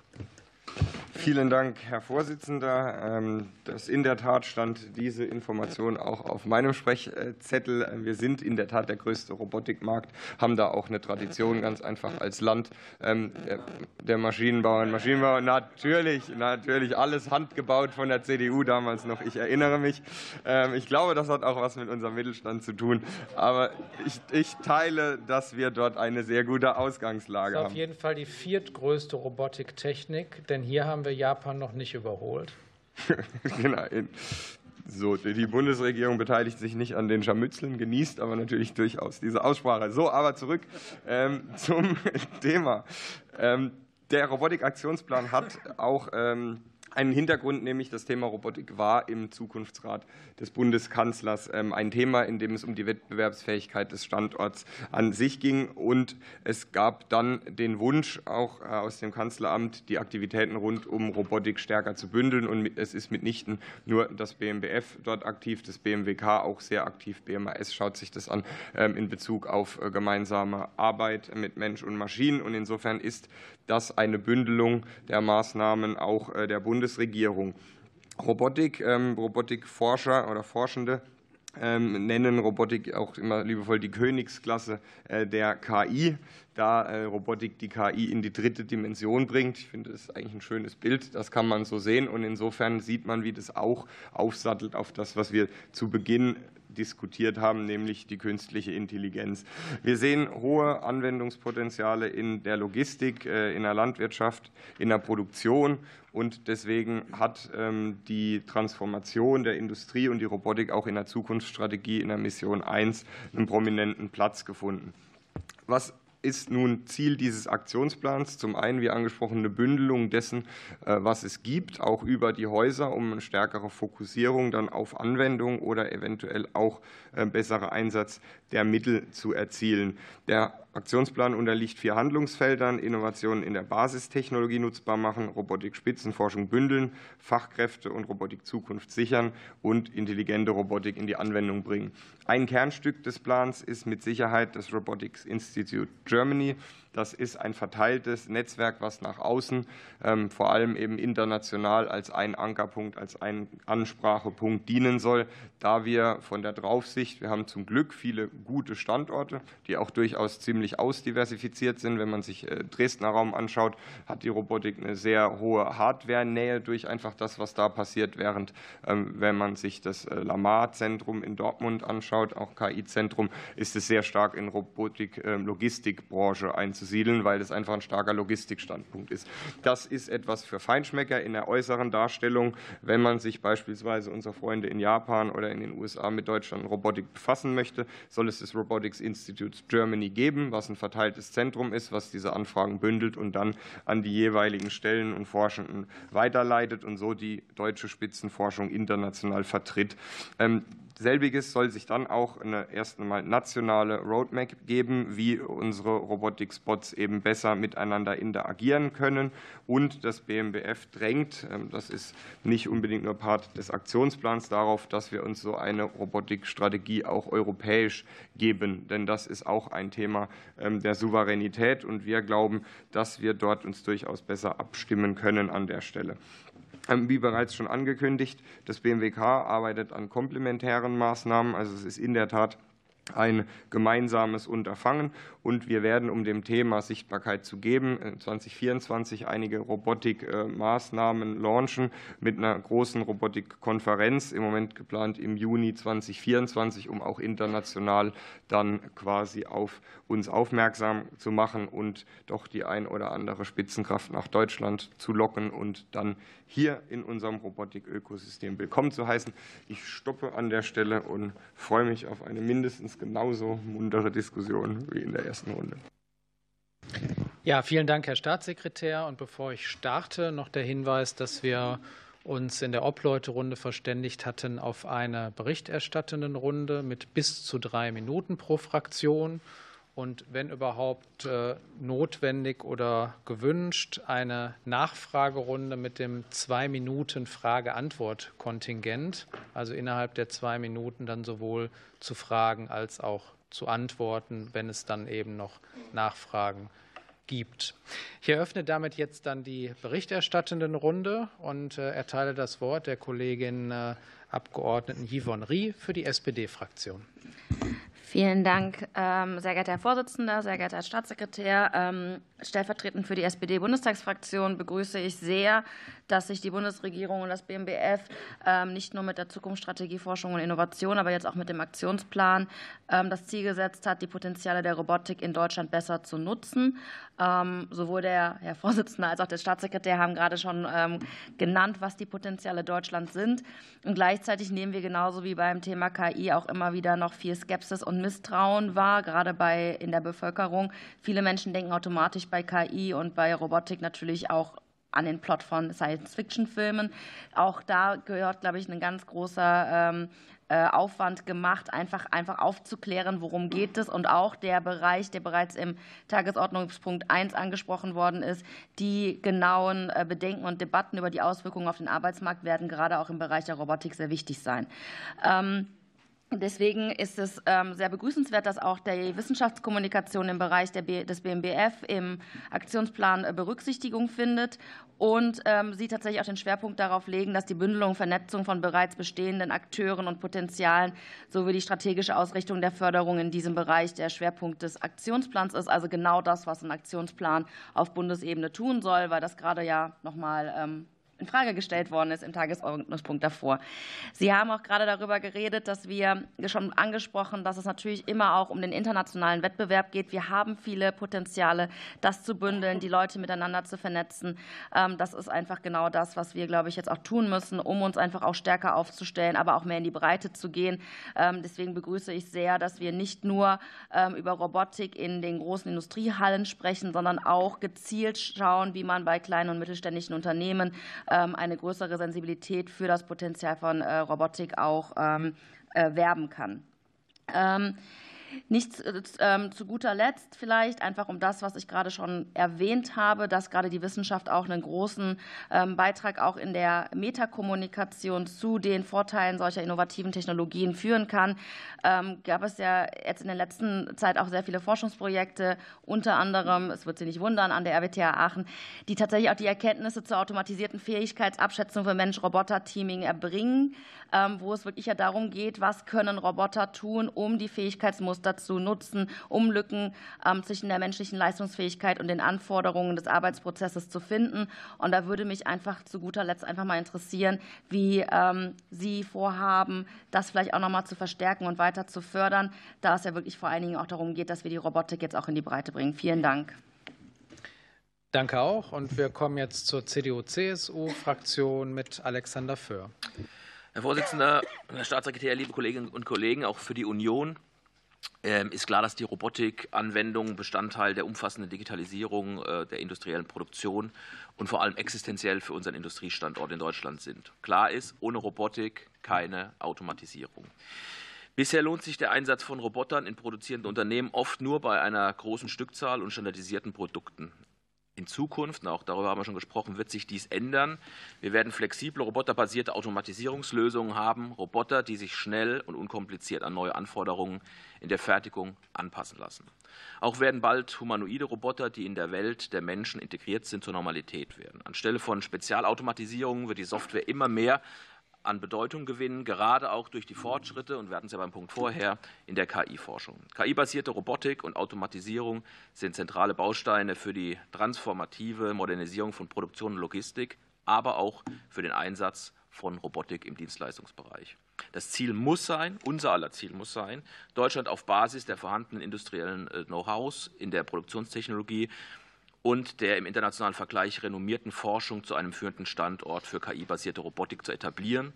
Robotikforschung zu stärken, ist deshalb grundsätzlich zu befürworten. Aber es kommt natürlich, das ist wie so oft in der Politik, auf die Umsetzung an und inwieweit dieser Aktionsplan mehr ist als eine finanzielle Förderung. Deshalb möchte ich ähm, ersten, zu meinen ersten Fragen komplex kommen. Der Aktionsplan sieht einen Mangel an internationaler Sichtbarkeit und beschreibt, dass mögliche Synergieeffekte zurzeit ungenutzt bleiben. Als Beispiel für global führende Robotikzentren werden das MIT, die Stanford University und das Korean Advanced Institute of Science and Technology genannt. Als deutsche Antwort hierauf, Sie sind ja schon darauf eingegangen, soll ein Robotic Institute Germany gegründet werden, in dem Spitzenforschung gebündelt werden soll. Dieses Institut soll jedoch explizit dezentral aufgebaut werden.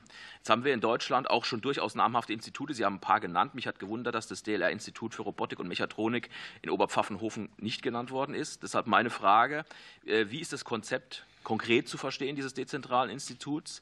Inwieweit würde die Zusammenarbeit über eine gemeinsame Datenplattform für Forschung und Entwicklung hinausgehen? Wie soll die Leitung organisiert werden? An welche Hochschulen und Forschungseinrichtungen denkt die Bundesregierung konkret? Und gibt es denn schon ein Gründungsdatum, das angestrebt wird? Zweite Frage bezieht sich auf den Bereich der Kooperation. Die globalen Wettbewerber in der Robotik im Bereich sind ja auch genannt China, Japan, Südkorea und die USA. China möchte mindestens drei führende Unternehmen mit internationaler Wettbewerbsfähigkeit entwickeln und mehr als fünf Cluster-Roboter unterstützender Industrien schaffen. Japan zielt mit seinem New Robot Strategy darauf ab, das Land zu einer weltweiten Nummer eins zu machen im Bereich der Roboterinnovation. Südkorea investiert im regierungsübergreifenden Projekt Full Cycle Medical Device Development über eine Milliarde US-Dollar und auch der National Robotics Initiative steht ein Milliardenbudget zur Verfügung. Neben der Konkurrenz ist auch die Frage nach dem Potenzial von wissenschaftlichen Kooperationen in diesem Bereich von Interesse, gerade vor dem Hintergrund, dass die demokratischen Staaten Ostasiens im Fokus der technologischen Zusammenarbeit stehen und Bundesministerin Stark-Watzinger im Mai eine ganze Woche in Japan Gespräche zur Forschungszusammenarbeit geführt hat. Kommt sofort zum Ende. Ja, die Zeit ist schon vorbei, ja. deshalb weise ich darauf hin. Danke. Also, dann die abschließende Frage. Wie schätzt die Bundesregierung die Möglichkeit der internationalen Zusammenarbeit auf dem Gebiet der Robotikforschung ein? Wurde hierzu beim Treffen in Japan und Südkorea bereits konkrete Schritte unternommen? Okay, für die Fraktion Bündnis 90 Die Grünen, Dr. Anna Christmann. Ja, ich will auch ähm, unterstützen, äh, dass wir auch im Bereich Robotik und letztlich reden wir ja jetzt hier über einen Teilbereich äh, der quasi äh, KI, die wir gerade eben auch diskutiert haben. Insofern gilt hier das Gleiche. Einerseits ist es, glaube ich, richtig hervorzuheben, dass wir wirklich im Bereich Robotik nochmal klarer haben, dass wir hier wirklich einen exzellenten Standort haben, gerade natürlich auch in Bezug auf die starke Industrie, die wir im Standort haben, dass da natürlich verschiedenste Robotikanwendungen ähm, auch von großem Interesse sind ähm, in Deutschland und dass es deswegen richtig ist, hier auch einen eigenen Aktionsplan ähm, aufzulegen. Ich glaube, es ist auch gut, dass das hier Ausfluss dessen ist äh, von Aktivitäten, die die Bundesregierung ja auch bewusst ergriffen hat, sei es der Zukunftsrat, sei es die Zukunftsstrategie, die hiermit auch konkretisiert wird und auch in einer ressortübergreifenden Zusammenarbeit. Ich glaube, auch das ist wichtig, ähm, weil natürlich all diese Themen ja stark im Forschungsbereich verankert sind, aber eben es auch immer um die Transferfragen geht. Und deswegen glaube ich sehr gut, dass hier dieser übergreifende Ansatz äh, gewählt wird. Und übergreifend ist dann ja auch äh, das richtige Stichwort für eines der Kernelemente mit diesem dezentralen ähm, Robotikinstitut sozusagen, was auch deshalb, glaube ich, ein guter Weg ist, weil es hier ja auch um internationale Sichtbarkeit geht. Und das begrüße ich schon, dass wir sehen, dass es verstanden wird, dass es einerseits natürlich immer um, um die Stärkung deutscher Standorte geht, dass es aber andererseits entscheidend ist, dass wir international eine Sichtbarkeit auch dieser Standorte haben und dass die natürlich dann größer wird, wenn man genau solche übergreifenden Strukturen auch aufbaut. Ähm, deswegen ist das, ähm, glaube ich, eine spannende Entwicklung ähm, und wird äh, gut sein zu sehen, wie dieses Institut dann auch international agieren kann. Jetzt ist das Stichwort ähm, Japan ja auch schon ein paar Mal äh, gefallen. Ähm, auch da gibt es ja schon aus der Vergangenheit auch Kooperationen.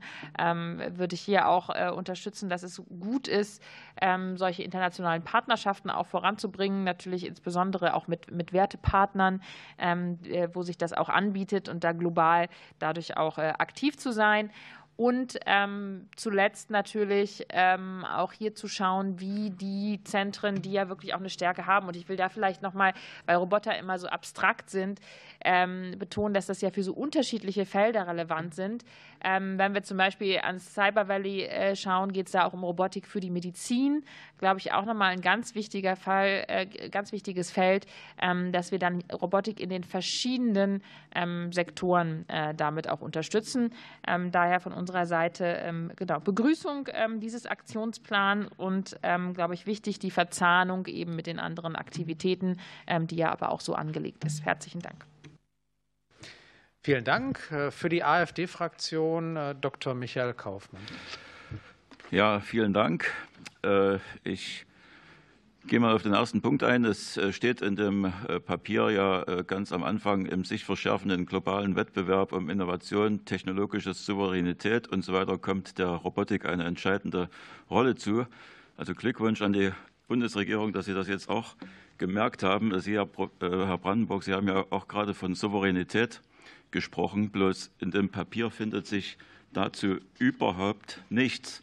Ich erinnere mal daran, es war ein SPD-Wirtschaftsminister Gabriel, eine CDU-Kanzlerin und ein CDU-EU-Kommissar Oettinger, die zu verantworten haben, dass die Perle der deutschen Roboterindustrie, die Firma KUKA, in chinesische Hände gefallen ist.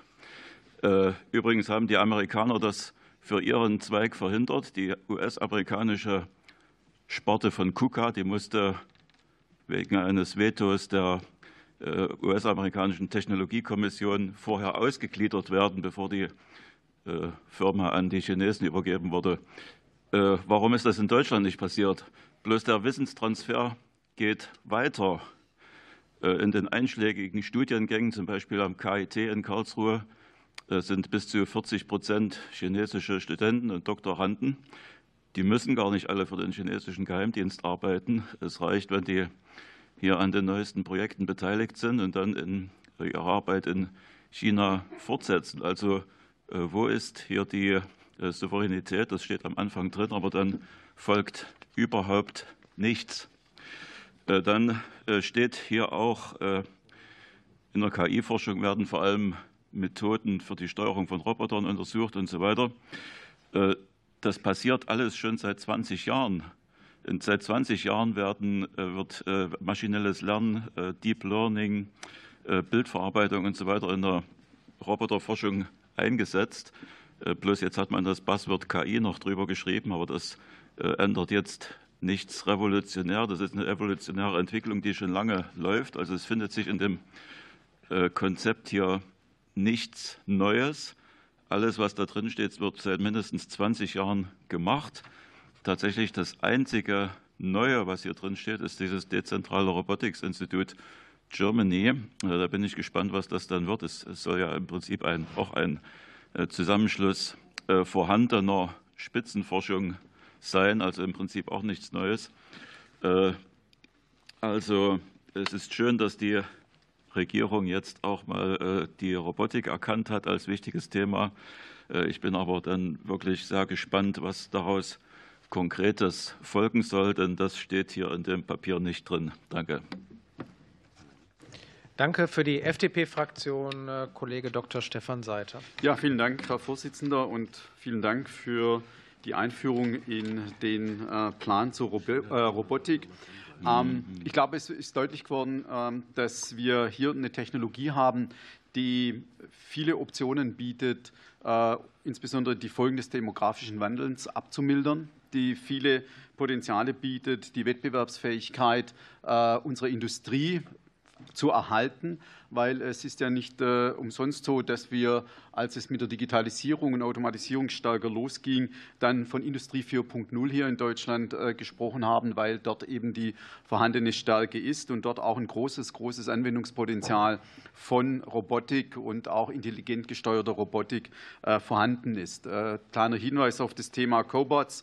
Ähm, die bieten aufgrund ihrer Größe, aufgrund ihrer Flexibilität riesige Einsatzmöglichkeiten im Bereich der Medizintechnik zum Beispiel, aber auch in der Hilfe, in der Unterstützung von Arbeitskräften, die dann unter Umständen noch, wenn sie älter sind, von schweren Arbeiten entlastet werden.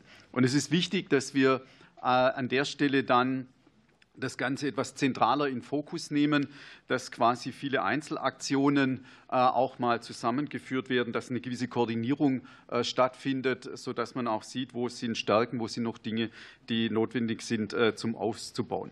Und was besonders betont werden sollte, dass es eben auch die Frage der Komplementarität zwischen Mensch und Maschine ist, die in diesem Aktionsplan betont wird, nämlich auch die Qualifikationserfordernisse, äh, die gestellt werden, dass wir junge, qualifizierte Fachkräfte haben, die uns einerseits diese Technologien entwickeln können. Und da gibt es genügend Beispiele, zum Beispiel bei Fraunhofer äh, wird sehr aktiv auch schon am Transfer von diesen Technologien äh, gearbeitet aber dass es auch notwendig ist, dass wir entsprechend Fachkräfte haben und äh, äh, qualifizieren, die diese Technologien anwenden können. Äh, denn es werden sich die Arbeitsinhalte durch diese Robotik verschieben und diese Arbeitsinhalte erfordern dann von den Arbeitskräften neue Qualifikationen. Und deswegen ist es gut, dass in diesem Robotikplan ein Fokus auf die Fachkräfteentwicklung ist, äh, dass es einen Fokus gibt auf die Forschung und Innovationsförderung, weil wir werden sehen, dass äh, diese Technologie unsere Wettbewerbsfähigkeit maßgeblich bestimmen wird und äh, auch die Unabhängigkeit äh, von anderen Ländern sehr stark bestimmen wird. Und wir eben auch in Zukunft darauf achten müssen, welche Technologien dann abfließen und welche Technologien hier vor Ort weiterentwickelt werden. Und deswegen begrüßen wir den KI-Aktionsplan. Danke. Dankeschön. Ähm, genau, Robotik und Petra Sitte äh, für die Linksfraktion. Ja, besten Dank. Also der Aktionsplan kommt mir so ein bisschen vor wie ein Summary und äh, kurz und knackig. Ähm, aber was wirklich ähm, im Einzelnen fehlt, ist eine Ausdeklinierung der Maßnahmen selbst. Ähm, und es ist auch unklar, wie die Steuerung und Stärkung der Innovationsprozesse tatsächlich sich vollziehen sollen. Das sei mal vorausgeschickt. Es werden eine ganze Menge Versprechungen gemacht und Ziele, aber es bleiben dann eben auch Leerstellen, beispielsweise wie das haushalterisch abgebildet werden soll. Und das ist natürlich vor dem Hintergrund der aktuellen Haushaltskrise noch mal doppelt problematisch. Ähm, Herr Brandenburg selbst hat angesprochen, äh, das Institut, das Deutsche Institut, äh, als neue Struktur und als gemeinsame Datenplattform und Talenteschmiede. Da frage ich mal zurück, welchen Zeitraum Zeitplan hat das Ganze? Wie soll das aussehen? Wer ist daran beteiligt? Und ähm, wie genau soll die Aus- und Weiterbildung am Institut ausgestaltet werden? Gibt es da schließlich auch eine Schnittmenge zum nationalen, zur nationalen Forschungsdateninfrastruktur? Ähm, die zweite Frage, hm, wann soll die angekündigte Roadmap eigentlich kommen dann für die Robotikforschung? Und wer ist daran beteiligt? Also sowohl an der Erarbeitung der Roadmap als auch optional ähm, später in der Umsetzung. Dann haben Sie eine ganze Reihe von Einsatzmöglichkeiten im ähm, Aktionsplan für Robotik beschrieben, aber Sie haben nur zwei benannt und äh, haben das direkt mit Programmlinien verbunden eine an die KMU adressierte Zukunft der Wertschöpfung und eine für 2024 geplante zum Einsatz von Robotern in der zivilen Sicherheit. Ähm, und auch da gibt es eine Programmlinie, wie gesagt, für 2024 angekündigt. In welchem Umfang ist das vorgesehen? Und falls es weitere Anwendungsfelder gibt, gibt es dann auch ähm, solche einzelnen Programmlinien dazu oder wo findet sich das wieder? Und schließlich ähm, die Sprint. Das steht in dem Aktionsplan auch drin, soll eine Challenge äh, veranstalten zur Entwicklung robotischer Systeme, die Hilfsaufgaben in Forschung und Entwicklung übernehmen ein bisschen stößt sich das eigentlich mit der Freiheit der Sprint. Wir haben ja gerade ein Freiheitsgesetz beschlossen. Ähm, entweder die Sprint hat es selber vorgeschlagen oder die Politik. Na gut, ich will das jetzt nicht vertiefen. Aber wie soll es nach der Challenge mit den Ergebnissen weitergehen? Werden dann auch wieder Tochtergesellschaften gegründet? Also kurzum, ähm, den Aktionsplan selber finde ich jetzt nicht wirklich disruptiv. So, jetzt gibt es äh, auf jeden Fall. Ähm, die Herausforderung oder die Challenge äh, auf die Fragen von den Abgeordneten und Kollegen Rie, Föhr und Sitte zu antworten. Und dafür erteile ich dem parlamentarischen Staatssekretär das Wort. Vielen Dank, Herr Vorsitzender. Ähm, genau, Kollegin Ried, ähm, das war die Frage, ähm, wie man die Robotik gerade auch in Bezug auf Arbeitsmarkt in die Breite treibt. Und äh, in der Tat hat äh, Kollegin Sitte da einen Teil der Antwort äh, gegeben. Das ist nämlich die, die Linie Zukunft der Arbeit und Wertschöpfung, in die eben auch schon konkret mit Mitteln unterlegt ist, die gerade dann KMUs adressieren soll, weil wir im Moment Robotik natürlich sehr stark in DAX-Konzernen, Großkonzernen, aber natürlich sind die Potenziale auch in der Breite zu heben Insofern ist das ein Beispiel auch in der Ansprache, wie wir es an der Stelle in die Breite treiben möchten.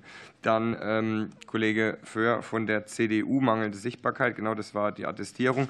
Ähm, dann also die Aufzählung sollte keine allumfassende Aufzählung aller Robotics-Institute. Also mir war es an der Stelle ehrlicherweise wichtig, ähm, was in Ost und was in West zu nennen. Also es war keine allumfängliche Aufzählung aller guten äh, Robotikstandorte in Deutschland. Auch das nochmal als Disclaimer.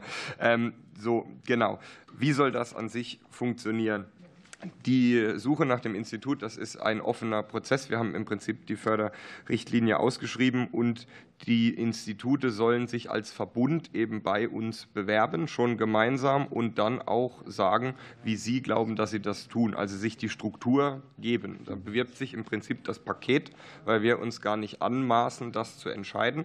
Und dann wird es unter Zuhilfenahme von internationalen Begutachtern von uns begutachtet, damit es eben auch international anerkannt ist und das Package gewinnt. Bitte?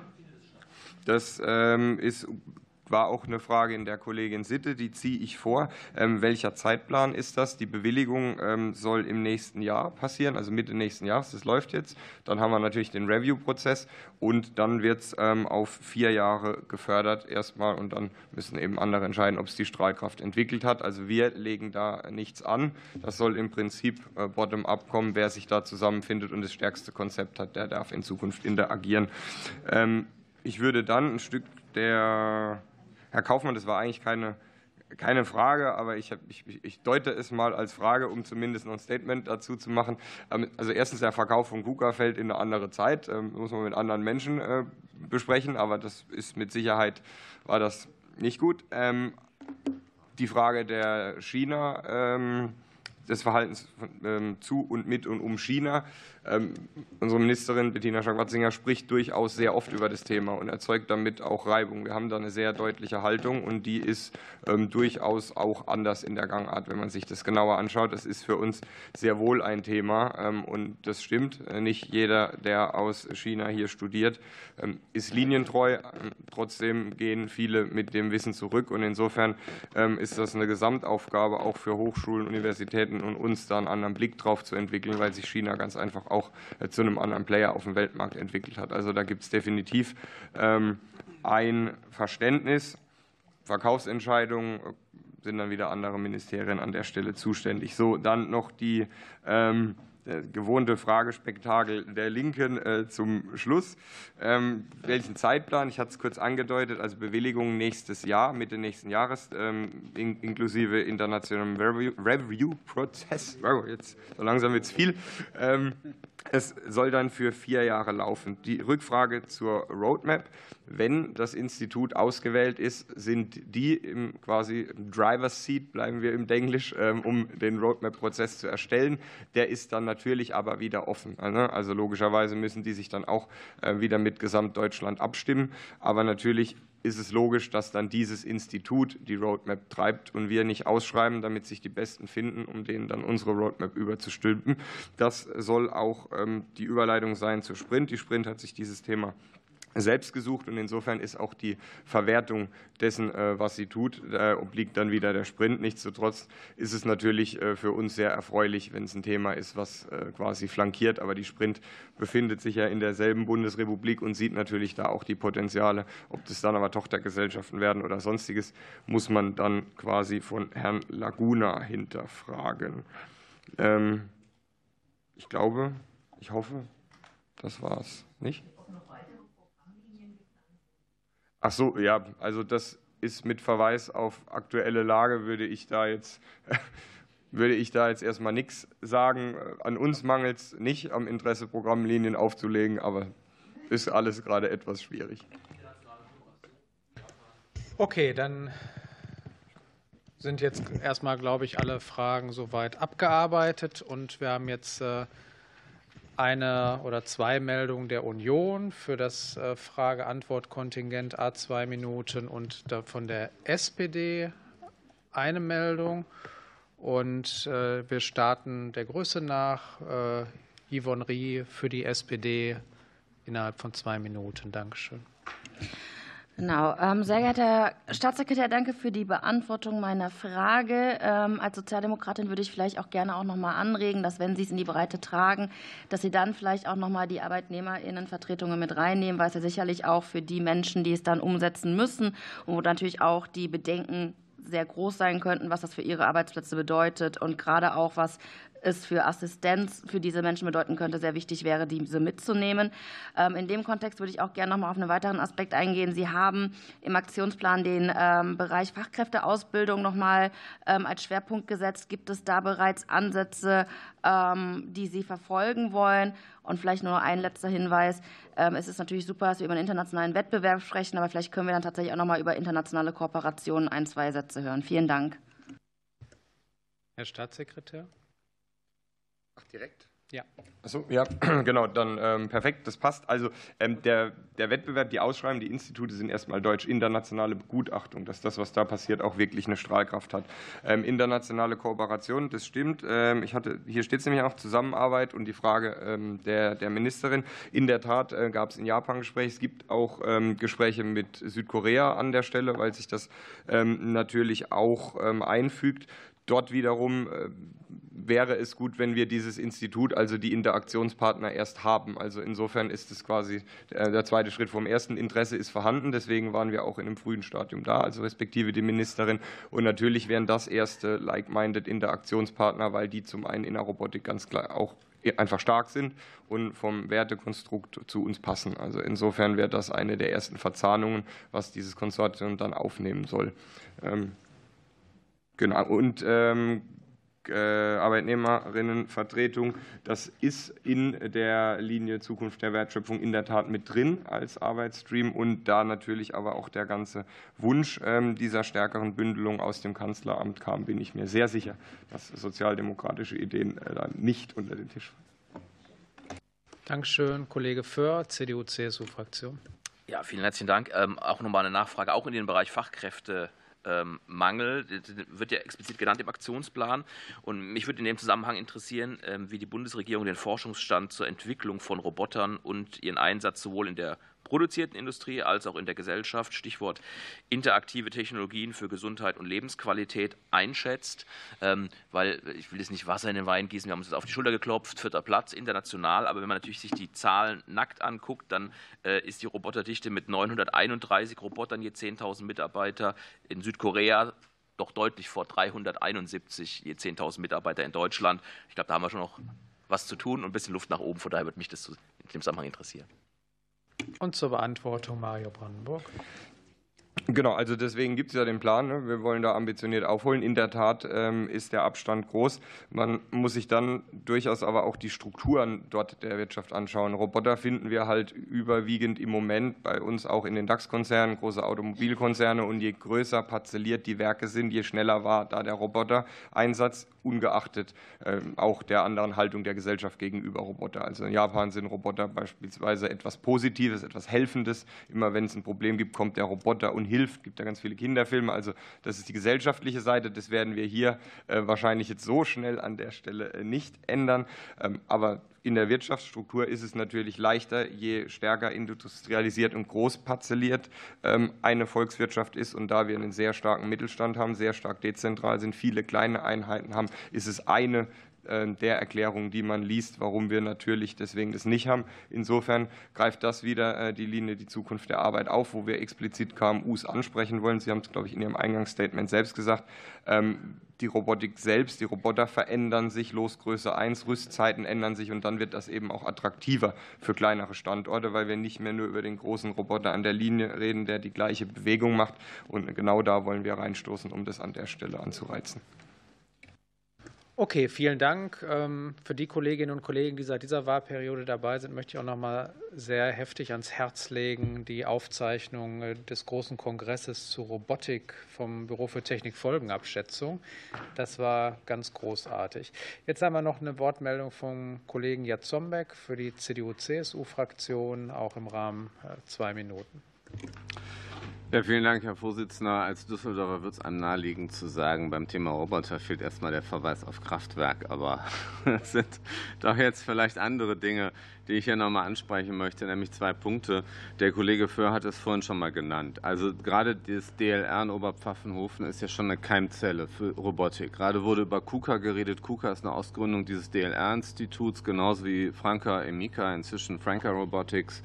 Äh, die nochmal eine neue Generation und Technologie als KUKA hier an den Markt bringen.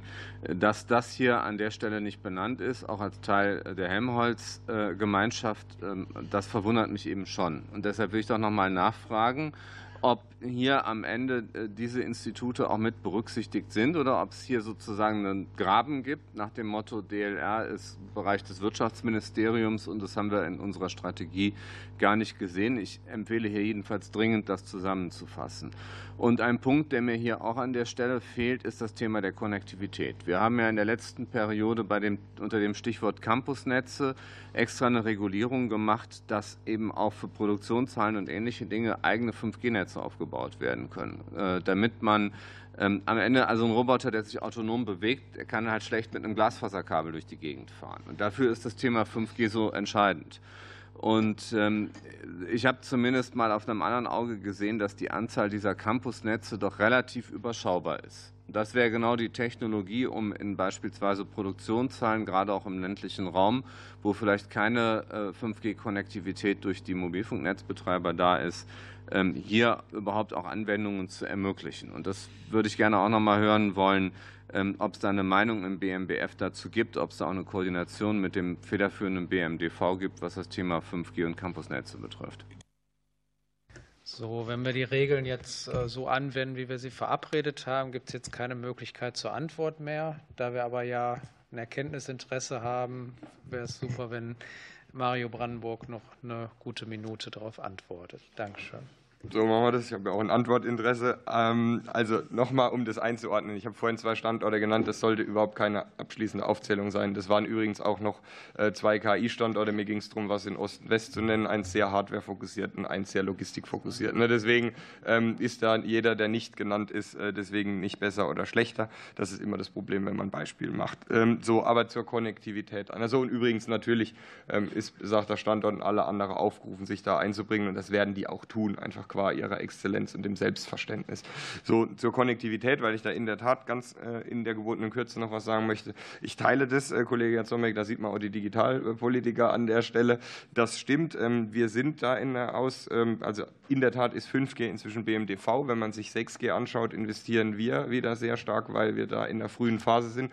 Ähm, um beispielsweise da auch ein paar Dinge zu beheben im Sinne von äh, Souveränität und Virtualisierung, die bei 5G nicht so funktionierten. Also das BMBF in Kürze ist in beiden Themen mit drin. Im Moment fließen aber natürlich bei uns, weil Forschung Frühphase, enorm viel Gelder wieder in die 6G-Linien und das Neue und sind dann für das Ausrollen der Netze mit den Kollegen vom BMDV da im Gespräch. Aber wir sind formal eigentlich jetzt schon bei 6G als Forschungsministerium. Okay, vielen Dank. Mit der Melodie von Kraftwerk im Hinterkopf schließe ich jetzt diesen Tagesordnungspunkt zum Aktionsplan Robotik. Bedanke mich für die Antworten und wir steigen ein in den Tagesordnungspunkt 4. Antrag der CDU-CSU mit dem Titel Gesundheit, Forschungsstandort Deutschland stärken, bessere Rahmenbedingungen für Datennutzung und künstliche Intelligenz schaffen. Für die antragstellende Fraktion rufe ich jetzt auf äh, Kollegen Stefan Albani. Ja, herzlichen Dank. Ähm, erstmal danke auch dafür, dass wir diesen Punkt noch mal entsprechend unseres Antrages hier gesondert behandeln, denn die KI in der Medizin ist schon etwas Besonderes. Nicht, weil Medizin etwas Besonderes ist, sondern weil hier besondere Ansprüche sind. Ja, die Methoden, informatische oder IT-Methoden sind ähnlich, die Bedeutung von Daten ist dieselbe, aber während in anderen Bereichen Verfügbarkeit und äh, Quantität entscheidend ist, wird in der Medizin die Qualität von ganz besonderer Bedeutung. Was meine ich damit? Ähm, der Spruch äh, oder dass die Leitlinie Garbage in, Garbage out hat in der Medizin ganz besondere Bedeutung. Ähm, wenn wir hier nämlich sehen, dass äh, KI für die Medizin, die beratend, am Ende muss ein Arzt oder eine Ärztin natürlich die Entscheidungen fällen, aber hier beratend zur Seite steht, dann werden sie häufig gespeist mit Daten aus der Forschung die sehr umfänglich erarbeitet werden, wo auch ganz andere Mittel zur Verfügung stehen, um hier die Grundlagen zum Beispiel für Leitlinien und äh, entsprechende äh, Behandlungsgrundlagen und Handlungsempfehlungen zu erarbeiten. Wenn wir dann aber in die Anwendung kommen, werden Daten in ganz anderer Weise erhoben beim einzelnen Patienten und Datensparsamkeit bekommt auf einmal eine ganz andere Bedeutung weil es natürlich bei einer äh, Behandlung im Klinik, in der Klinik ein leidender Patient dort ist, also nicht mehr Forschung, sondern ein leidender Patient, den man natürlich möglichst wenig belasten will, also mit möglichst wenig Daten äh, erheben, zu einer entsprechenden Diagnose kommen. Dadurch hat KI eine besondere Bedeutung. Aber das zeigt, dass diese beiden Felder unmittelbar miteinander verknüpft sind. Kliniken haben natürlich zudem auch im Bereich der Behandlung, also der Versorgung, weniger Geld, sodass Daten nicht in dem Umfang erhoben werden können. Und all dieses sind spezielle Dinge. Und deswegen unser Antrag auch hier an äh, die Bundesregierung, hier gesondert ähm, Rahmenbedingungen zu schaffen für den Bereich der Medizin. Deswegen war es für uns auch enttäuschend, eben zu hören, dass das Forschungsdatengesetz jetzt zunächst einmal auf das Gesundheitsdatengesetz warten muss, ähm, wie formuliert, wie formuliert worden ist, weil diese beiden Dinge in diesem Bereich unmittelbar zueinander, äh, zueinander gehören und nicht getrennt voneinander betrachtet werden können. Da ist es schade, wenn das eine schneller ist als das andere oder im Schweige denn die Entwicklung bei dem anderen sogar inhibiert. Das ist der eine Punkt. Der zweite Punkt ist, warum wir diesen Antrag gemacht haben. Wir äh, stellen fest, dass ähm, die ganzen Problematiken im Bereich von Daten, Datenerhebung, Datenschutz und Datenqualität, Quantität usw. So in Deutschland in den letzten Jahren dazu geführt hat, dass die Testung von zum Beispiel Neuentwicklungen im Bereich der Medizintechnik zunehmend aus Deutschland abwandert. Früher haben wir hier in Deutschland die meisten Tests neuer Entwicklungen durchgeführt. Mittlerweile hat uns Spanien da den Rang abgelaufen. Weitere Länder tun dies ebenfalls. Und wenn wir in Deutschland nicht weiterhin der Standort bleiben, an dem äh, äh, die Firmen und die Universitäten gerne ähm, entsprechend äh, neue Entwicklungen testen, dann werden diese neuen Entwicklungen irgendwann dann auch abwandern. Und wie bedeutsam Medizin ist, das kann Ihnen jeder Patient persönlich sagen. Und auch Sie werden irgendwann mal Patient werden. Also ich hoffe, dass dieser Antrag einiges bewegen kann. Wir würden uns freuen. Herzlichen Dank. Mit dieser Drohung endet dann diese Berichterstattung und äh, Rupert Stüwe für die SPD-Fraktion, der nächste Kollege. Ja, vielen Dank, Herr Vorsitzender. Schön, dass wir den Antrag noch mal besprechen können. Ich finde es immer gut, wenn wir über das Thema Gesundheitsforschung sprechen. Und ich finde es auch gut, dass, glaube ich, deutlich wird, dass das uns im Ausschuss gemeinsam ein wirklich wichtiges Thema ist, äh, das zu machen. Ich glaube, so haben wir jetzt auch in der ersten Runde der Plenardebatte diskutiert. Ich will vielleicht zwei, drei Sachen noch zum Antrag sagen. Zum einen, äh, haben wir damals auch über die Frage von, wie soll sich Unternehmen am Standort Deutschland engagieren, in dem Bereich gesprochen. Da gab es unerfreuliche Meldungen. Vielleicht kann man jetzt mal sagen, zu dem Zeitpunkt, wo wir den Antrag im Ausschuss aufrufen, hat Eli Lilly, also ein Pharmaunternehmen, äh, jetzt massiv am Standort investiert oder plant das zu machen. Also insofern, es gibt auch hoffnungsvolle Signale, die es da gibt. Ich würde das beim Thema Gesundheitsdatennutzungsgesetz ein bisschen anders einordnen als Sie, Herr Barney. Ich finde es erstmal gut, dass wir gerade in dem Bereich, der sicher einer der sensibelsten Datenbereiche ist und auch einer der kompliziertesten, ähm, vorangehen und dort jetzt was vorgelegt hat, die Bundesregierung, auf das jetzt substanziell im Bundestag debattiert werden kann. Ich glaube, da gehen wir auch insgesamt in die richtige Richtung, um zu gucken, wie machen wir mehr Daten der Forschung zur Verfügung. Ich finde es auch gut, dass das äh, BMBF die Linien weiter stützt, die gerade dazu sorgen, dass wir die universitäre Gesundheitsforschung und die Daten dafür weiter über die entsprechenden Initiativen da auch integrieren können und dass wir die auch weiter unterstützen.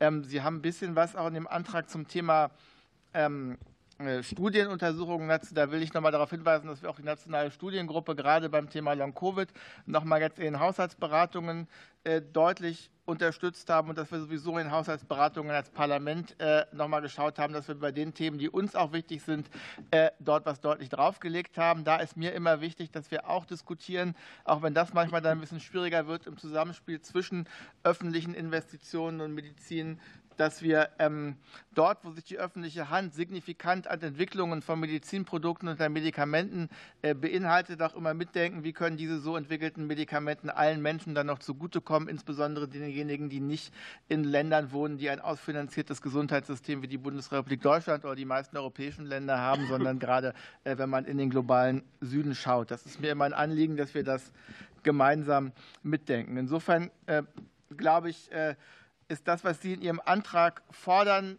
dann doch auch das, was die Bundesregierung äh, mit Nachdruck vorantreibt beim Thema Daten, beim Thema Forschungsstandort.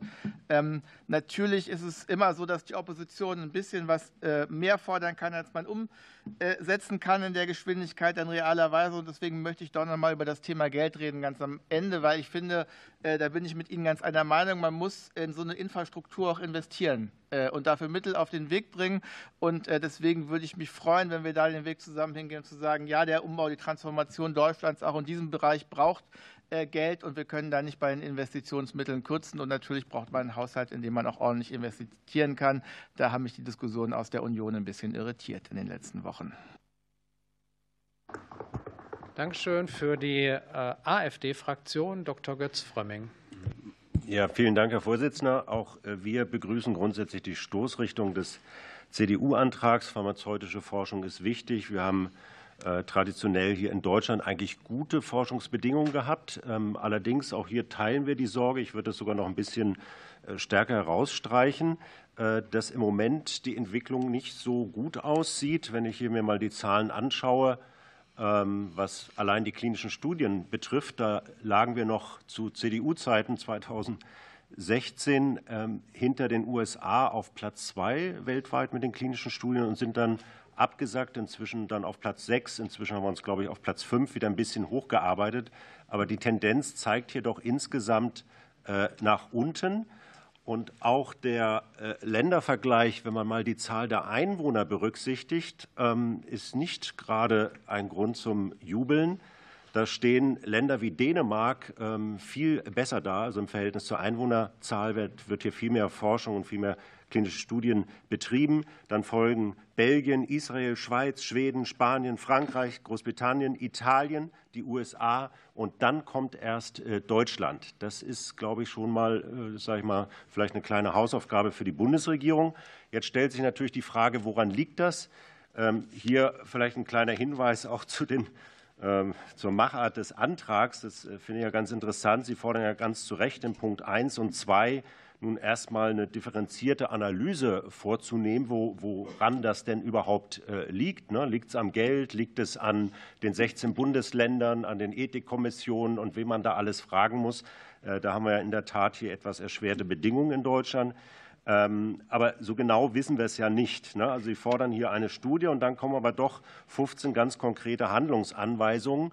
Ähm, da weiß ich nicht, woher Sie da jetzt die, die, die sich aus den Fingern gesaugt haben. Ich würde an der Stelle dann doch mal empfehlen, äh, vielleicht mal in die Länder zu gucken, die hier erfolgreicher sind, nämlich beispielsweise Dänemark. Da gibt es äh, im Gegensatz zu uns dezentrale Studiensettings und Designs, wo man auch mit Telemedizin und so weiter das anders aufzieht als bei uns, wo wir hauptsächlich noch die Philosophie haben, dass das immer an, an einen äh, Ort jetzt konzentrieren sein, konzentriert sein müsste. Äh, vielleicht auch eine kurze Bemerkung zu BioNTech. Das äh, ja, haben Sie herausgestellt als äh, Leuchtturm.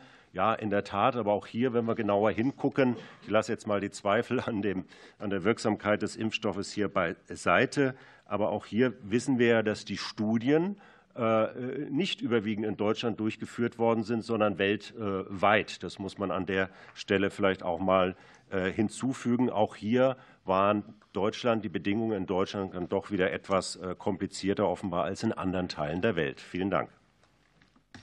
Punkt Danke. Und mit dem kurzen Hinweis, achten Sie auf Ihren Impfstatus, gebe ich jetzt weiter an Kollegin Laura Kraft für Bündnis 90 Die Grünen. Okay, Vielen Dank, Herr Vorsitzender. Ja, wir ähm, versprechen uns auch große Chancen durch die verbesserte Nutzung von Daten in der Gesundheitsforschung. Wir gehen da jetzt äh, mit dem Digitalgesetz und mit dem GNDG, GDNG, so mit dem Gesundheitsdatennutzungsgesetz, einen längst äh, überfälligen Schritt. Und ähm, ich begrüße das sehr. Es wurde eben schon angesprochen, die äh, Fragen, die uns seit längerem beschäftigen. Wie können wir dafür sorgen, dass wir auch international ähm, wieder mehr mithalten können? Und das ist ein richtig wichtiger Schritt in die Richtung. Es ist auch ein wichtiger Schritt, wenn wir Bürokratie abbauen. Deswegen ähm, gehört er zum Beispiel auch dazu, dass ähm, die Bundesethikkommissionen äh, vereinheitlicht werden und ähm, transparenter arbeiten. Und das ist dann auch nochmal ein wichtiger Schritt, der damit anschließt zur Entbürokratisierung und dass wir da auch Genehmigungen auch besser und schneller auf den Weg bringen können und es da einfach mehr Sicherheit gibt. Und wir ermöglichen ja letzten Endes auch Forschung, Innovation und mit einem schnellen, zugeordneten geordneten Zugriff haben wir dann auch bessere strukturierte Gesundheitsdatensätze. Ähm, und das ist natürlich auch wichtig für die Patientinnen und Patienten. Es wurde eben angesprochen, es ähm, muss natürlich auch darum gehen, dass Patienten nicht zusätzlich belastet werden durch so etwas. Ähm, da sind wir auch mit der Meinung. Und deswegen ähm, ist es ja auch gut, dass wir das GDNG ähm, auf den Weg bringen. Und die Verfügbarkeit von Daten war bisher auch eher eine Hürde. Und das soll damit natürlich auch verbessert werden. Also wir befähigen letzten Endes Gesundheitsforschung, dass sie ihr Potenzial ähm, ausschöpfen kann und dass die Gesellschaft als Gesamtes davon profitieren kann. Und vor allen Dingen durch die Pandemie und jetzt auch die Thematik rund um Long-Covid haben wir einfach gesehen, was das für eine Bedeutung haben wird. Nicht nur national, sondern letzten Endes auch international. Und ähm, wir wir brauchen das einfach für die Patientinnen und Patienten. Es ähm, werden vielleicht auch noch weitere Pandemien auf uns zukommen und einfach, dass wir eine bessere Grundlage für die Forschung und die Innovation schaffen und dass dadurch natürlich auch medizinische Fortschritte ähm, und eine bessere Versorgung letzten Endes ermöglicht werden können. Das alles leitet sich daran ab, und es ist natürlich auch nochmal eine Chance, eine einzigartige Chance und ein Beitrag für den europäischen Gesundheitsdatenraum. Und deswegen bringen wir entsprechende Gesetzesinitiativen auf den Weg. Dankeschön. Danke auch, äh, Abgeordnete Dr. Petra Sitte für die Linksfraktion. Ja, danke schön. Ähm, ja, wie öfter bei solchen Anträgen sind einige Dinge, denen man durchaus zustimmen kann und einige, bei denen ähm, man ausdrücklich sagen muss, Achtung, Achtung an der Bahnsteigkante.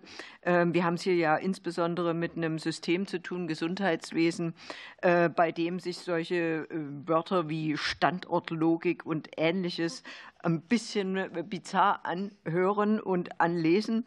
Ähm, insbesondere vor dem Hintergrund, dass wir alle wissen, dass im Gesundheitswesen gerade die Finanzierung und die Aufstellung der Kliniken und auch der Forschungseinrichtungen ähm, unter Druck stehen, finanziell unter Druck stehen, erst recht ähm, nach der Corona-Zeit und äh, dass es hier in den Veränderungen eben auch ähm, grundsätzlich äh, besserer Finanzierung bedarf, ob man jetzt Unikliniker oder Krankenhäuser nimmt, äh, DRG-System, Approbationsordnung. Also das sind eine Menge Dinge zu klären, die die Voraussetzungen ähm, für diesen Antrag eigentlich bilden, von, dem aber im Antrag selber so nichts zu lesen ist. Beispielsweise das Problem klinischer Studien hat genau damit zu tun, dass der Freiraum, dass die äh, Ressourcen dafür nicht vorhanden sind. Das Beispiel Lilly fand ich irgendwie ein bisschen deplatziert, weil im Kern, wenn ich es richtig verstanden habe, geht es eigentlich um eine große Investition, um eine Abnehmspritze im europäischen Raum ähm,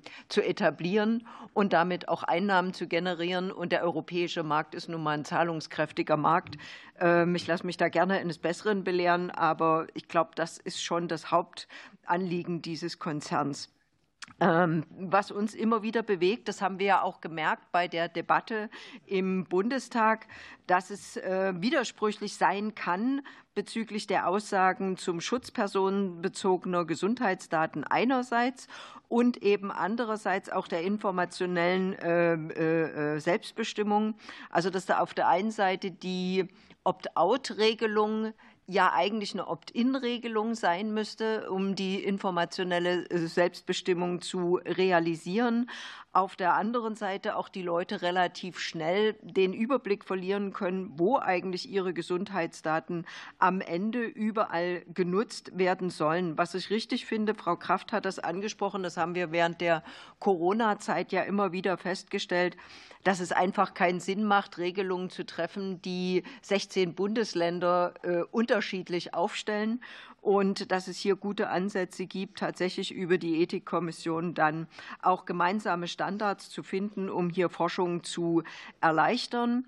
Ähm, und schließlich hm, Reallaborgesetz und überhaupt Reallabore. Hm, da ist es, glaube ich, auch notwendig, gerade im Gesundheitssektor, weil es ja eben ein besonders sensibler Sektor ist, darauf zu achten, dass es nicht jenseits von Regelungen, üblichen Regelungen aus dem gesetzlichen Raum entwickelt wird. Danke. Danke auch. Und äh, den Abschluss macht äh, Dr. Stefan Seiter für die FDP-Fraktion. Ja, vielen Dank, Herr Vorsitzender. Und äh, auch Dank äh, an die Union für den Antrag, weil ähm, es bringt ein Thema äh, auf die Tagesordnung, was uns alle äh, nicht seit Corona beschäftigt, sondern uns eigentlich allen bewusst sein muss. Kollege Albani hat angesprochen, jeder von uns wird irgendwann mal krank und wenn man ein gewisses Alter erreicht hat, steigt diese Wahrscheinlichkeit leider etwas stark an. Und äh, wir wissen aber auch, dass Gesundheit ein Thema ist, das bei den Menschen immer noch nichts wert ist. Aber erst wenn man dann nicht mehr gesund ist, dann erfährt es eine gewisse Wertschätzung und dann hat man Interesse, äh, dass das Gesundheitssystem möglichst effizient äh, hilft und auch möglichst personenbezogen hilft. Warum diese Vorbemerkung? Äh, die Verfügbarkeit von Daten, die Erhebung von Daten und die Nutzung von Daten ist natürlich ganz elementar äh, in der medizinischen Forschung als auch in der Betreuung. Äh, es hilft uns, gesundheitliche Maßnahmen oder Verbesserungsmaßnahmen zu ergreifen, die Diagnostik zu verbessern und letztendlich eine personifizierte Medizin zu ermöglichen. Aber nichtsdestotrotz müssen wir natürlich berücksichtigen, dass jeder und jede von uns über die eigenen Daten ein Selbstbestimmungsrecht hat. Und das macht es natürlich dann auch so schwierig, hier in diesen Bereichen Lösungen zu finden, die für alle dann passen. Und wir müssen eben Lösungen finden, die für alle passen, weil wir machen Gesetze nicht für Einzelne, sondern äh, für die Gemeinschaft. Und äh, das bedeutet, wir haben mit dem GDNG äh, und dem Digitalisierungsgesetz erste Schritte in diese Richtung getan. Und auch wenn man einen Blick in die Aktionspläne, insbesondere den KI-Aktionsplan von heute, wagt, dann sieht man, dass dort schon einiges auf dem Weg ist, was von der Union im Februar angestoßen wird. Das heißt, äh, auch da ist die Zeit etwas drüber weg und auch die Aktionen äh, der Bundesregierung hinweggegangen. Äh, nichtsdestotrotz ist es wichtig, dass uns klar ist, dass wir im Bereich der medizinischen Forschung eben nicht nur ein Wettbewerbsfähigkeitsthema haben, sondern letztendlich auch ein Thema, das äh, sich mit dem Wohlergehen äh, der Menschen beschäftigt und äh, dann auch unser demografischen Wandel, der da stattfindet, auch entgegentritt. Das heißt, wir müssen bei diesen neuen Möglichkeiten, die wir in der Biotechnologie etc. haben, auch klar sein, dass wir unter Umständen neue Regulierungsmaßnahmen brauchen, dass wir das überdenken müssen, die Regulatorik im Umfang und auch im Inhalt. Und deswegen bin ich sicher, dass die Diskussion uns weiterhin äh, beschäftigen wird. Äh, nichtsdestotrotz, äh, weil schon einiges in diesem Bereich passiert ist, werden wir für die Ablehnung des Antrags stimmen. Danke. Vielen Dank für die berichterstattenden Runde. Es gab keine Frage an die Bundesregierung. Daher kommen wir jetzt zur Abstimmung über den Antrag der CDU-CSU-Fraktion auf der Bundestagsdrucksache 20 5805. Wer stimmt für diesen Antrag? Wer stimmt dagegen? Gibt es Enthaltungen? Damit ist der Antrag bei Enthaltung der AfD-Fraktion und Zustimmung der antragstellenden Fraktionen bei Ablehnung von SPD, Bündnis 90 Die Grünen, FDP und Linksfraktion abgelehnt. Damit rufe ich jetzt auf den Tagesordnungspunkt 5, Beratung des Antrags der Fraktion der CDU-CSU mit dem Titel Stärkung der Fusionsforschung auf Weltklassenniveau. Bundestagsdrucksache 20 6907. Der Ausschuss hat hierzu auf der Basis dieses Antrags am 27. September eine Anhörung durchgeführt, die auch noch in der Mediathek des Bundestages äh, angesehen werden kann. Und ich eröffne jetzt die Aussprache und erteile das Wort zunächst dem Kollegen Abgeordneten Thomas Jatzombeck. Ja, liebe Kolleginnen und Kollegen, ich glaube, diese Anhörung war schon auch eine Sternstunde für den Ausschuss hier. Und ich glaube, wir haben hier sehr viel guten, positiven Input bekommen. Sämtliche Sachverständigen haben auch positiv unser Vorhaben hier begleitet. Und wenn ich es richtig verstanden habe, ist die Forschungsministerin ja auch sehr positiv eingestellt, was das Thema Fusionsenergie betrifft. Wir haben am Montag im Beirat der Bundesnetzagentur über das Thema Netzausbau gesprochen. Und dann war die Rede davon, dass hier Infrastrukturentscheidungen für 100 Jahre getroffen werden. Das sind auch Abschreibezeiträume. Und deshalb glaube ich, ist die Frage, ob am Ende Fusionstechnologie vielleicht in zehn Jahren funktioniert, vielleicht auch in 20 Jahren funktioniert, vielleicht auch erst später, äh, in diesen Relationen etwas, was man in seine Kalkulation mit einbeziehen muss. Und ich glaube, es ist sehr wichtig für uns, dass wir hier auch in Deutschland mit unserer exzellenten Forschungslandschaft einen Fuß in diesen Markt bekommen. Dass wir nicht nur gut sind in der Forschung, sondern dass wir hier auch Unternehmen entstehen sehen, die hier Produkte für den Weltmarkt ausliefern können. Und deshalb will ich noch mal auf den Kern unseres Antrags hier zurückkommen. Das Erste finde ich wichtig, hier auch noch mal ein Bekenntnis zur Fusionsenergie. Und das ist kein Abkehr von, dem, von, von erneuerbaren Energien. Das steht in unserem Antrag auch ganz klar drin. Ich glaube, man darf im Leben auch nicht immer nur in diesen Entweder-Oder-Kategorien denken, sondern es ist eine ganz klare Und-Kategorie. Aber wollen wir, dass diese Technologie hier entsteht? Wir als Union sind da ganz klar committed und sagen Ja. Das Zweite ist, wir brauchen dann, wenn wir es machen wollen, auch einen regulatorischen Rahmen. Das glaube ich, würde den Rahmen jedes dieser Anträge sprengen, wäre auch vom Verfahren her nicht geeignet. Aber momentan ist unklar, ob die großen, die großen Auflagen für Atomspaltungskraftwerke, ich sage jetzt mal meterdicke Betonwände für den Fall eines Flugzeugabsturzes, ob solche Auflagen auch für Fusionskraftwerke gelten würden. Und das ist, glaube ich, schon eine sehr entscheidende Frage, ob solche Kraftwerke hier entstehen oder nicht. Zitat aus der Szene von einem Unternehmen, wenn wir unser Geld in Beton statt in Technologie investieren müssen, dann werden wir das in Deutschland nicht machen, sondern an anderen Standorten. Deshalb brauchen wir also eine eigene, eine angepasste Regulierung für Fusionskraftwerke, die hier angemessen ist, die einen angemessenen Ausgleich von, von Risiken und Wirtschaftlichkeit hervorbringt. Und der dritte Punkt ist natürlich, wir brauchen die Technologie hier auch selber im Lande. Und insofern ist es wichtig, dass wir hier Staat als Ankerkunde Sie wissen, das ist ein Thema, für das die Union hier antritt, für das wir auch in der letzten Periode schon auch entsprechende äh, Vorlagen geschaffen haben. Wir haben das im Bereich Raumfahrt, wir haben das im Bereich Quantencomputing erfolgreich demonstriert. Wir müssen hier auch in die Beschaffung hineingehen. Das sind Dinge, wo wir am Anfang relativ wenig Geld brauchen, solange wir hier noch sehr stark im forschenden Bereich sind, wo wir aber perspektivisch eben am Ende auch eigene Kraftwerke bauen müssen. Wir wollen Wettbewerb von zwei Technologien, damit hier auch Innovation getrieben wird. Und das ist das, worum wir hier heute bitten, wofür wir hier mit unserem Antrag antreten. Und wir würden uns freuen über Ihre Zustimmung.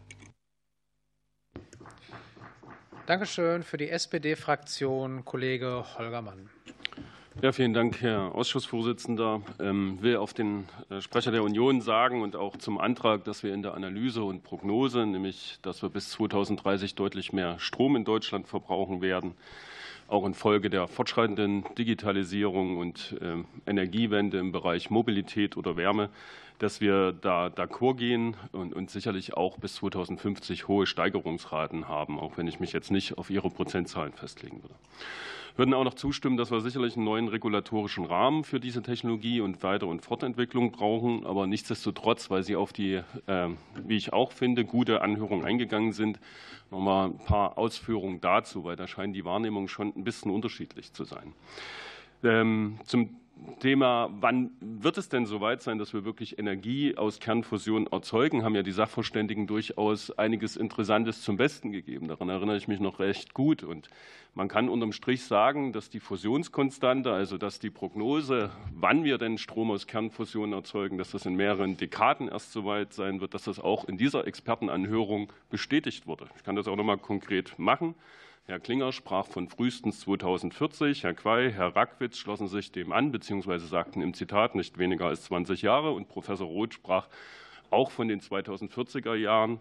Äh, Experte Schmidt sprach sogar von 2050er Jahren. Kurzum, das in Ihrem Antrag benannte Klimaziel 2045 Klima, also CO2-neutral zu werden, wird nicht maßgeblich oder man kann auch sagen gar nicht vom Thema Kernfusion beeinflusst sein, sondern wir reden tatsächlich über eine Entwicklung, die frühestens dann in den 50er Jahren eine Relevanz entwickeln wird für die Energieversorgung, nicht nur von Deutschland, sondern auch der Welt, zumal die Kernfusionsreaktoren im Regelfall eine Bauzeit von 15 bis 30 Jahren haben.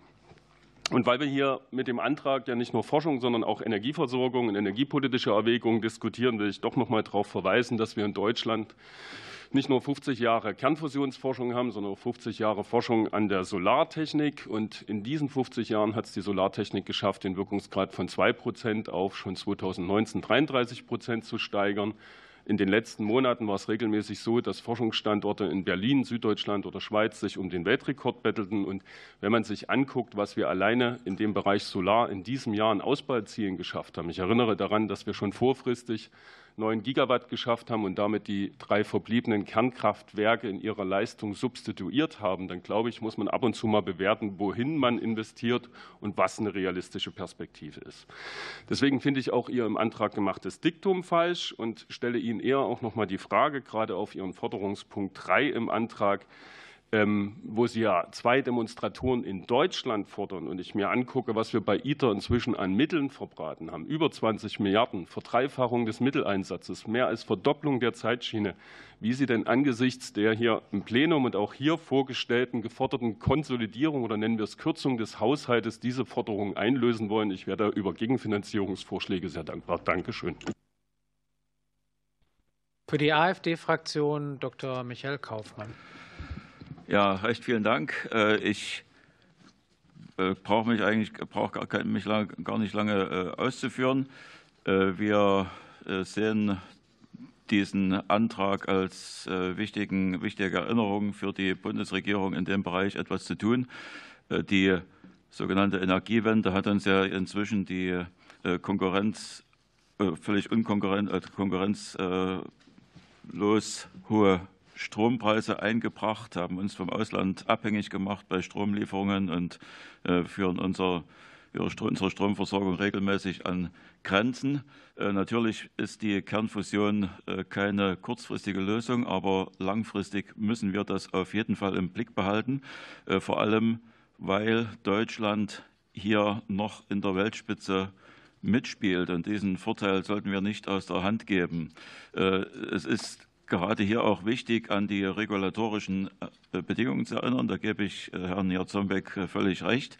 Denn die Gefahr besteht, dass wir einfach das mit zu viel Bürokratie kaputt machen und uns dann solche Firmen analog zu SpaceX da die, den Rang ablaufen.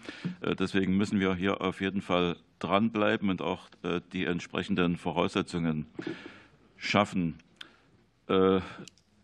Daneben äh, möchte ich betonen, dass die, die ganze, der ganze Komplex Fusionsforschung äh, zu unheimlich vielen Innovationen führt und äh, auch in ganz verschiedenen Bereichen neue Entwicklungen anstößt. Ich nenne nur die Lasertechnik, Hochleistungslasertechnik oder die Materialforschung. Allein aus diesen Gründen sollte diese, dieses Thema in Deutschland weiter vorangetrieben werden. Und wir werden dem Antrag zustimmen. Ich vermute, dass der Beitrag damit abgeschlossen war. Dank für die geschenkte Zeit. Und jetzt rufe ich auf für Bündnis 90 Die Grünen, ähm, Kollegin Nina Starr. Ja, vielen, vielen Dank.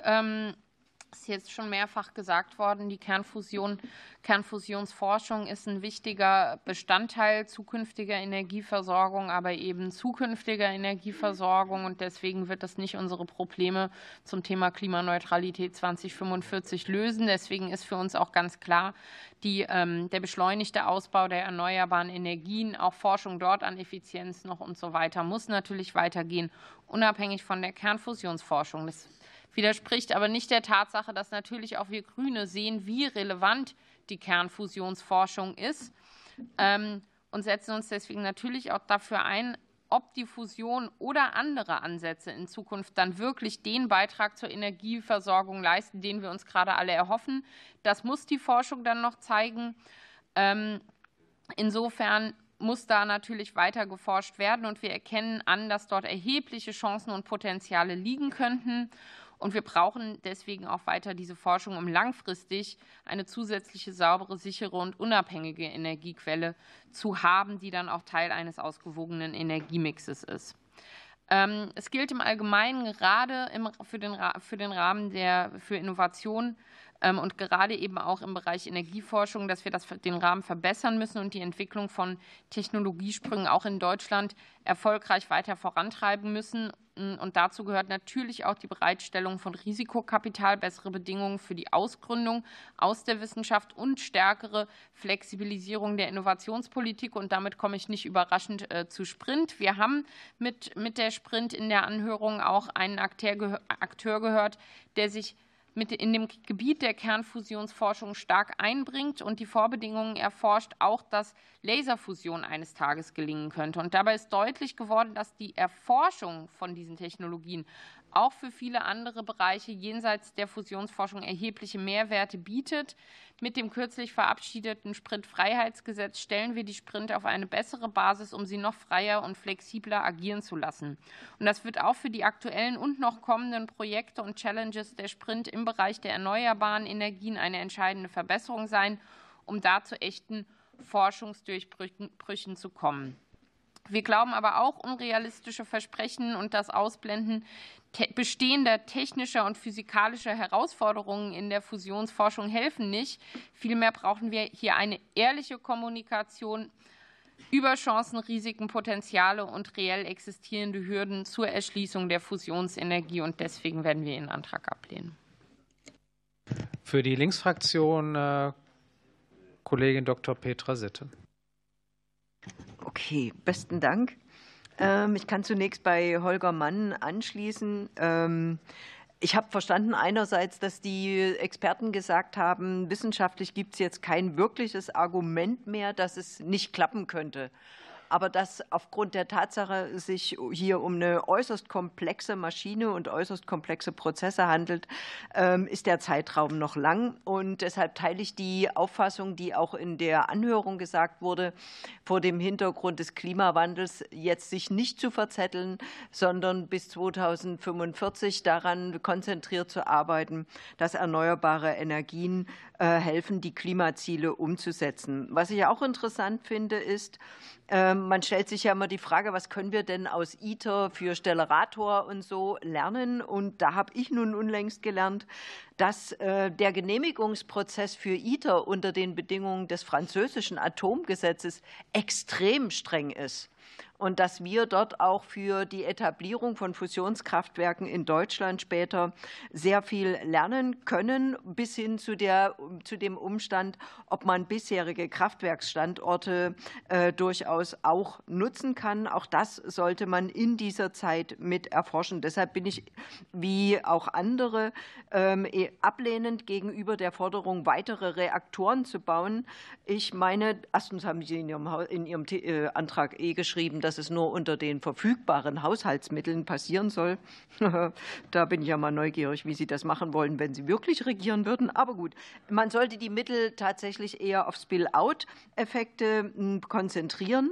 Das würde bedeuten, zu Magnetforschung stärker zu äh, Magnetforschung voranzutreiben, Integration dieser Kraftwerke später in das gesamte System, Energiesystem, zu schauen, wo sollten denn solche Fusionskraftwerke tatsächlich tatsächlich etabliert werden, eben in der Nähe der großen Verbraucher, ob das jetzt ähm, Wasserstoff ist, ob das chemische Industrie ist, ob das Glas- oder Stahlindustrie ist. Dort würde sich das ähm, unter Umständen viel besser eignen, aber trotzdem das Energienetz so zu gestalten, weil das eben extrem kapitalintensiv ist, dass für Ottilie Normalverbraucherin eben auch das örtliche Stadtwerk plus genossenschaftliche Regelung oder eben private Regelung äh, Energie und Wärme bezahlbar äh, belässt. Und das wäre, glaube ich, auch eine Herausforderung, sich darüber Gedanken zu machen, wie man das machen will, bis hin zu solchen Fragen ähm, angesichts der Vielzahl von Lithium-Ionen-Batterien, ähm, ob man die mit integrieren kann in einen Recyclingprozess, der mit Fusionsreaktoren zu tun hat, weil ja dort auch auf Lithium zurückgegriffen wird. Ähm, insofern, wie viel Zeit? Insofern ähm, haben wir, sind wir mit dem Antrag der Union nicht einverstanden und werden dagegen stimmen. Danke.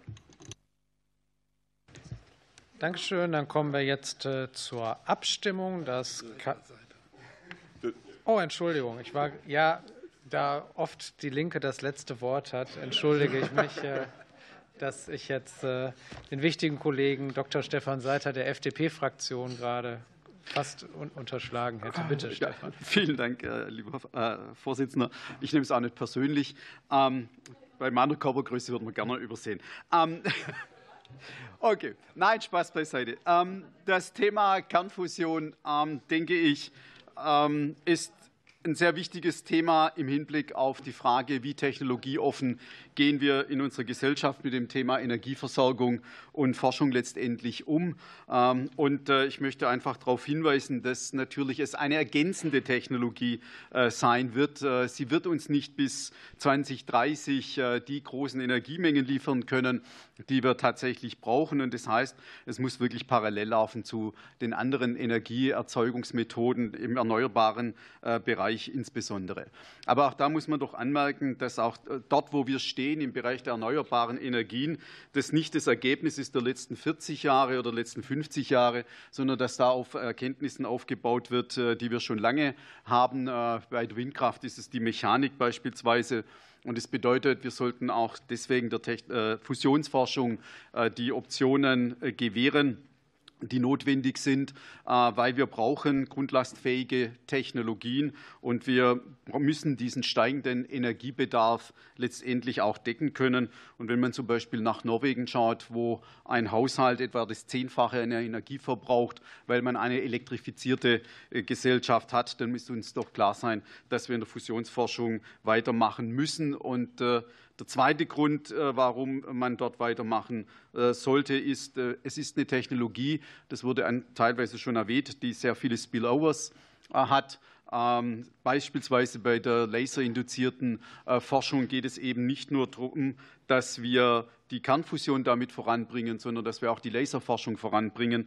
Das bedeutet, äh, die Produktion von Computerchips wird damit äh, gefördert. Es geht darum, wie wir mit Materialien umgehen, wie wir Materialien zusammenbringen, wo wir mit der Lasertechnologie sehr viel letztendlich bewirken können. Das heißt, mehr Mut in diesem Bereich. Ähm, von unserer Seite aus ein Commitment äh, zur Kernfusionsforschung.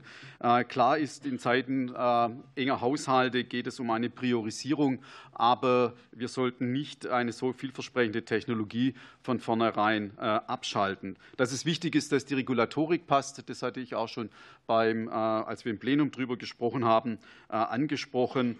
Und wir sehen jetzt auch einiges von der Bundesregierung auf den Weg gebracht in diesem Bereich, weshalb wir äh, diesen Antrag äh, heute ablehnen, äh, sehen aber die Notwendigkeit, die Kernfusion weiter zu unterstützen und zu fördern, weil es wird nicht heute und nicht morgen, aber dann vielleicht ab 2040 eine Möglichkeit geben, in der breiten Fläche dort dann voranzukommen. Danke. Ja, danke für diesen Cliffhanger-Beitrag vor der Abstimmung, denn jetzt erfolgt die Abstimmung über den Antrag der CDU-CSU-Fraktion. Äh, wer stimmt äh, für den Antrag auf Bundestagsdrucksache 206907? Sind die Antragsteller und die AfD-Fraktion. Wer stimmt gegen den Antrag? Das sind äh, alle anderen Fraktionen, SPD, Bündnis 90, die Grünen, FDP und Linksfraktion. Damit ist der Antrag abgelehnt. Damit äh, sind wir mit unserem heutigen Programm fertig. Ich möchte im Namen des gesamten Ausschusses einfach den beiden Kolleginnen der Linksfraktion danken für ihre Beiträge als Kolleginnen der Linksfraktion hier im Ausschuss. Wir werden abwarten, wie es weitergeht, aber trotzdem erstmal herzlichen Dank und äh, allen einen guten Sitzungstag und äh, Genießen Sie den Schnee mal zwischendurch fünf Minuten. Ansonsten ähm, freue ich mich auf die nächste Ausschusssitzung im Dezember. Heute war es ja sehr technisch und KI-bezogen. Im Dezember geht es dann mit dem Schwerpunkt PISA-Studie und Bildung weiter. Deshalb freuen wir uns sicherlich auf die nächste Ausschusssitzung. Die heutige schließe ich. Vielen Dank.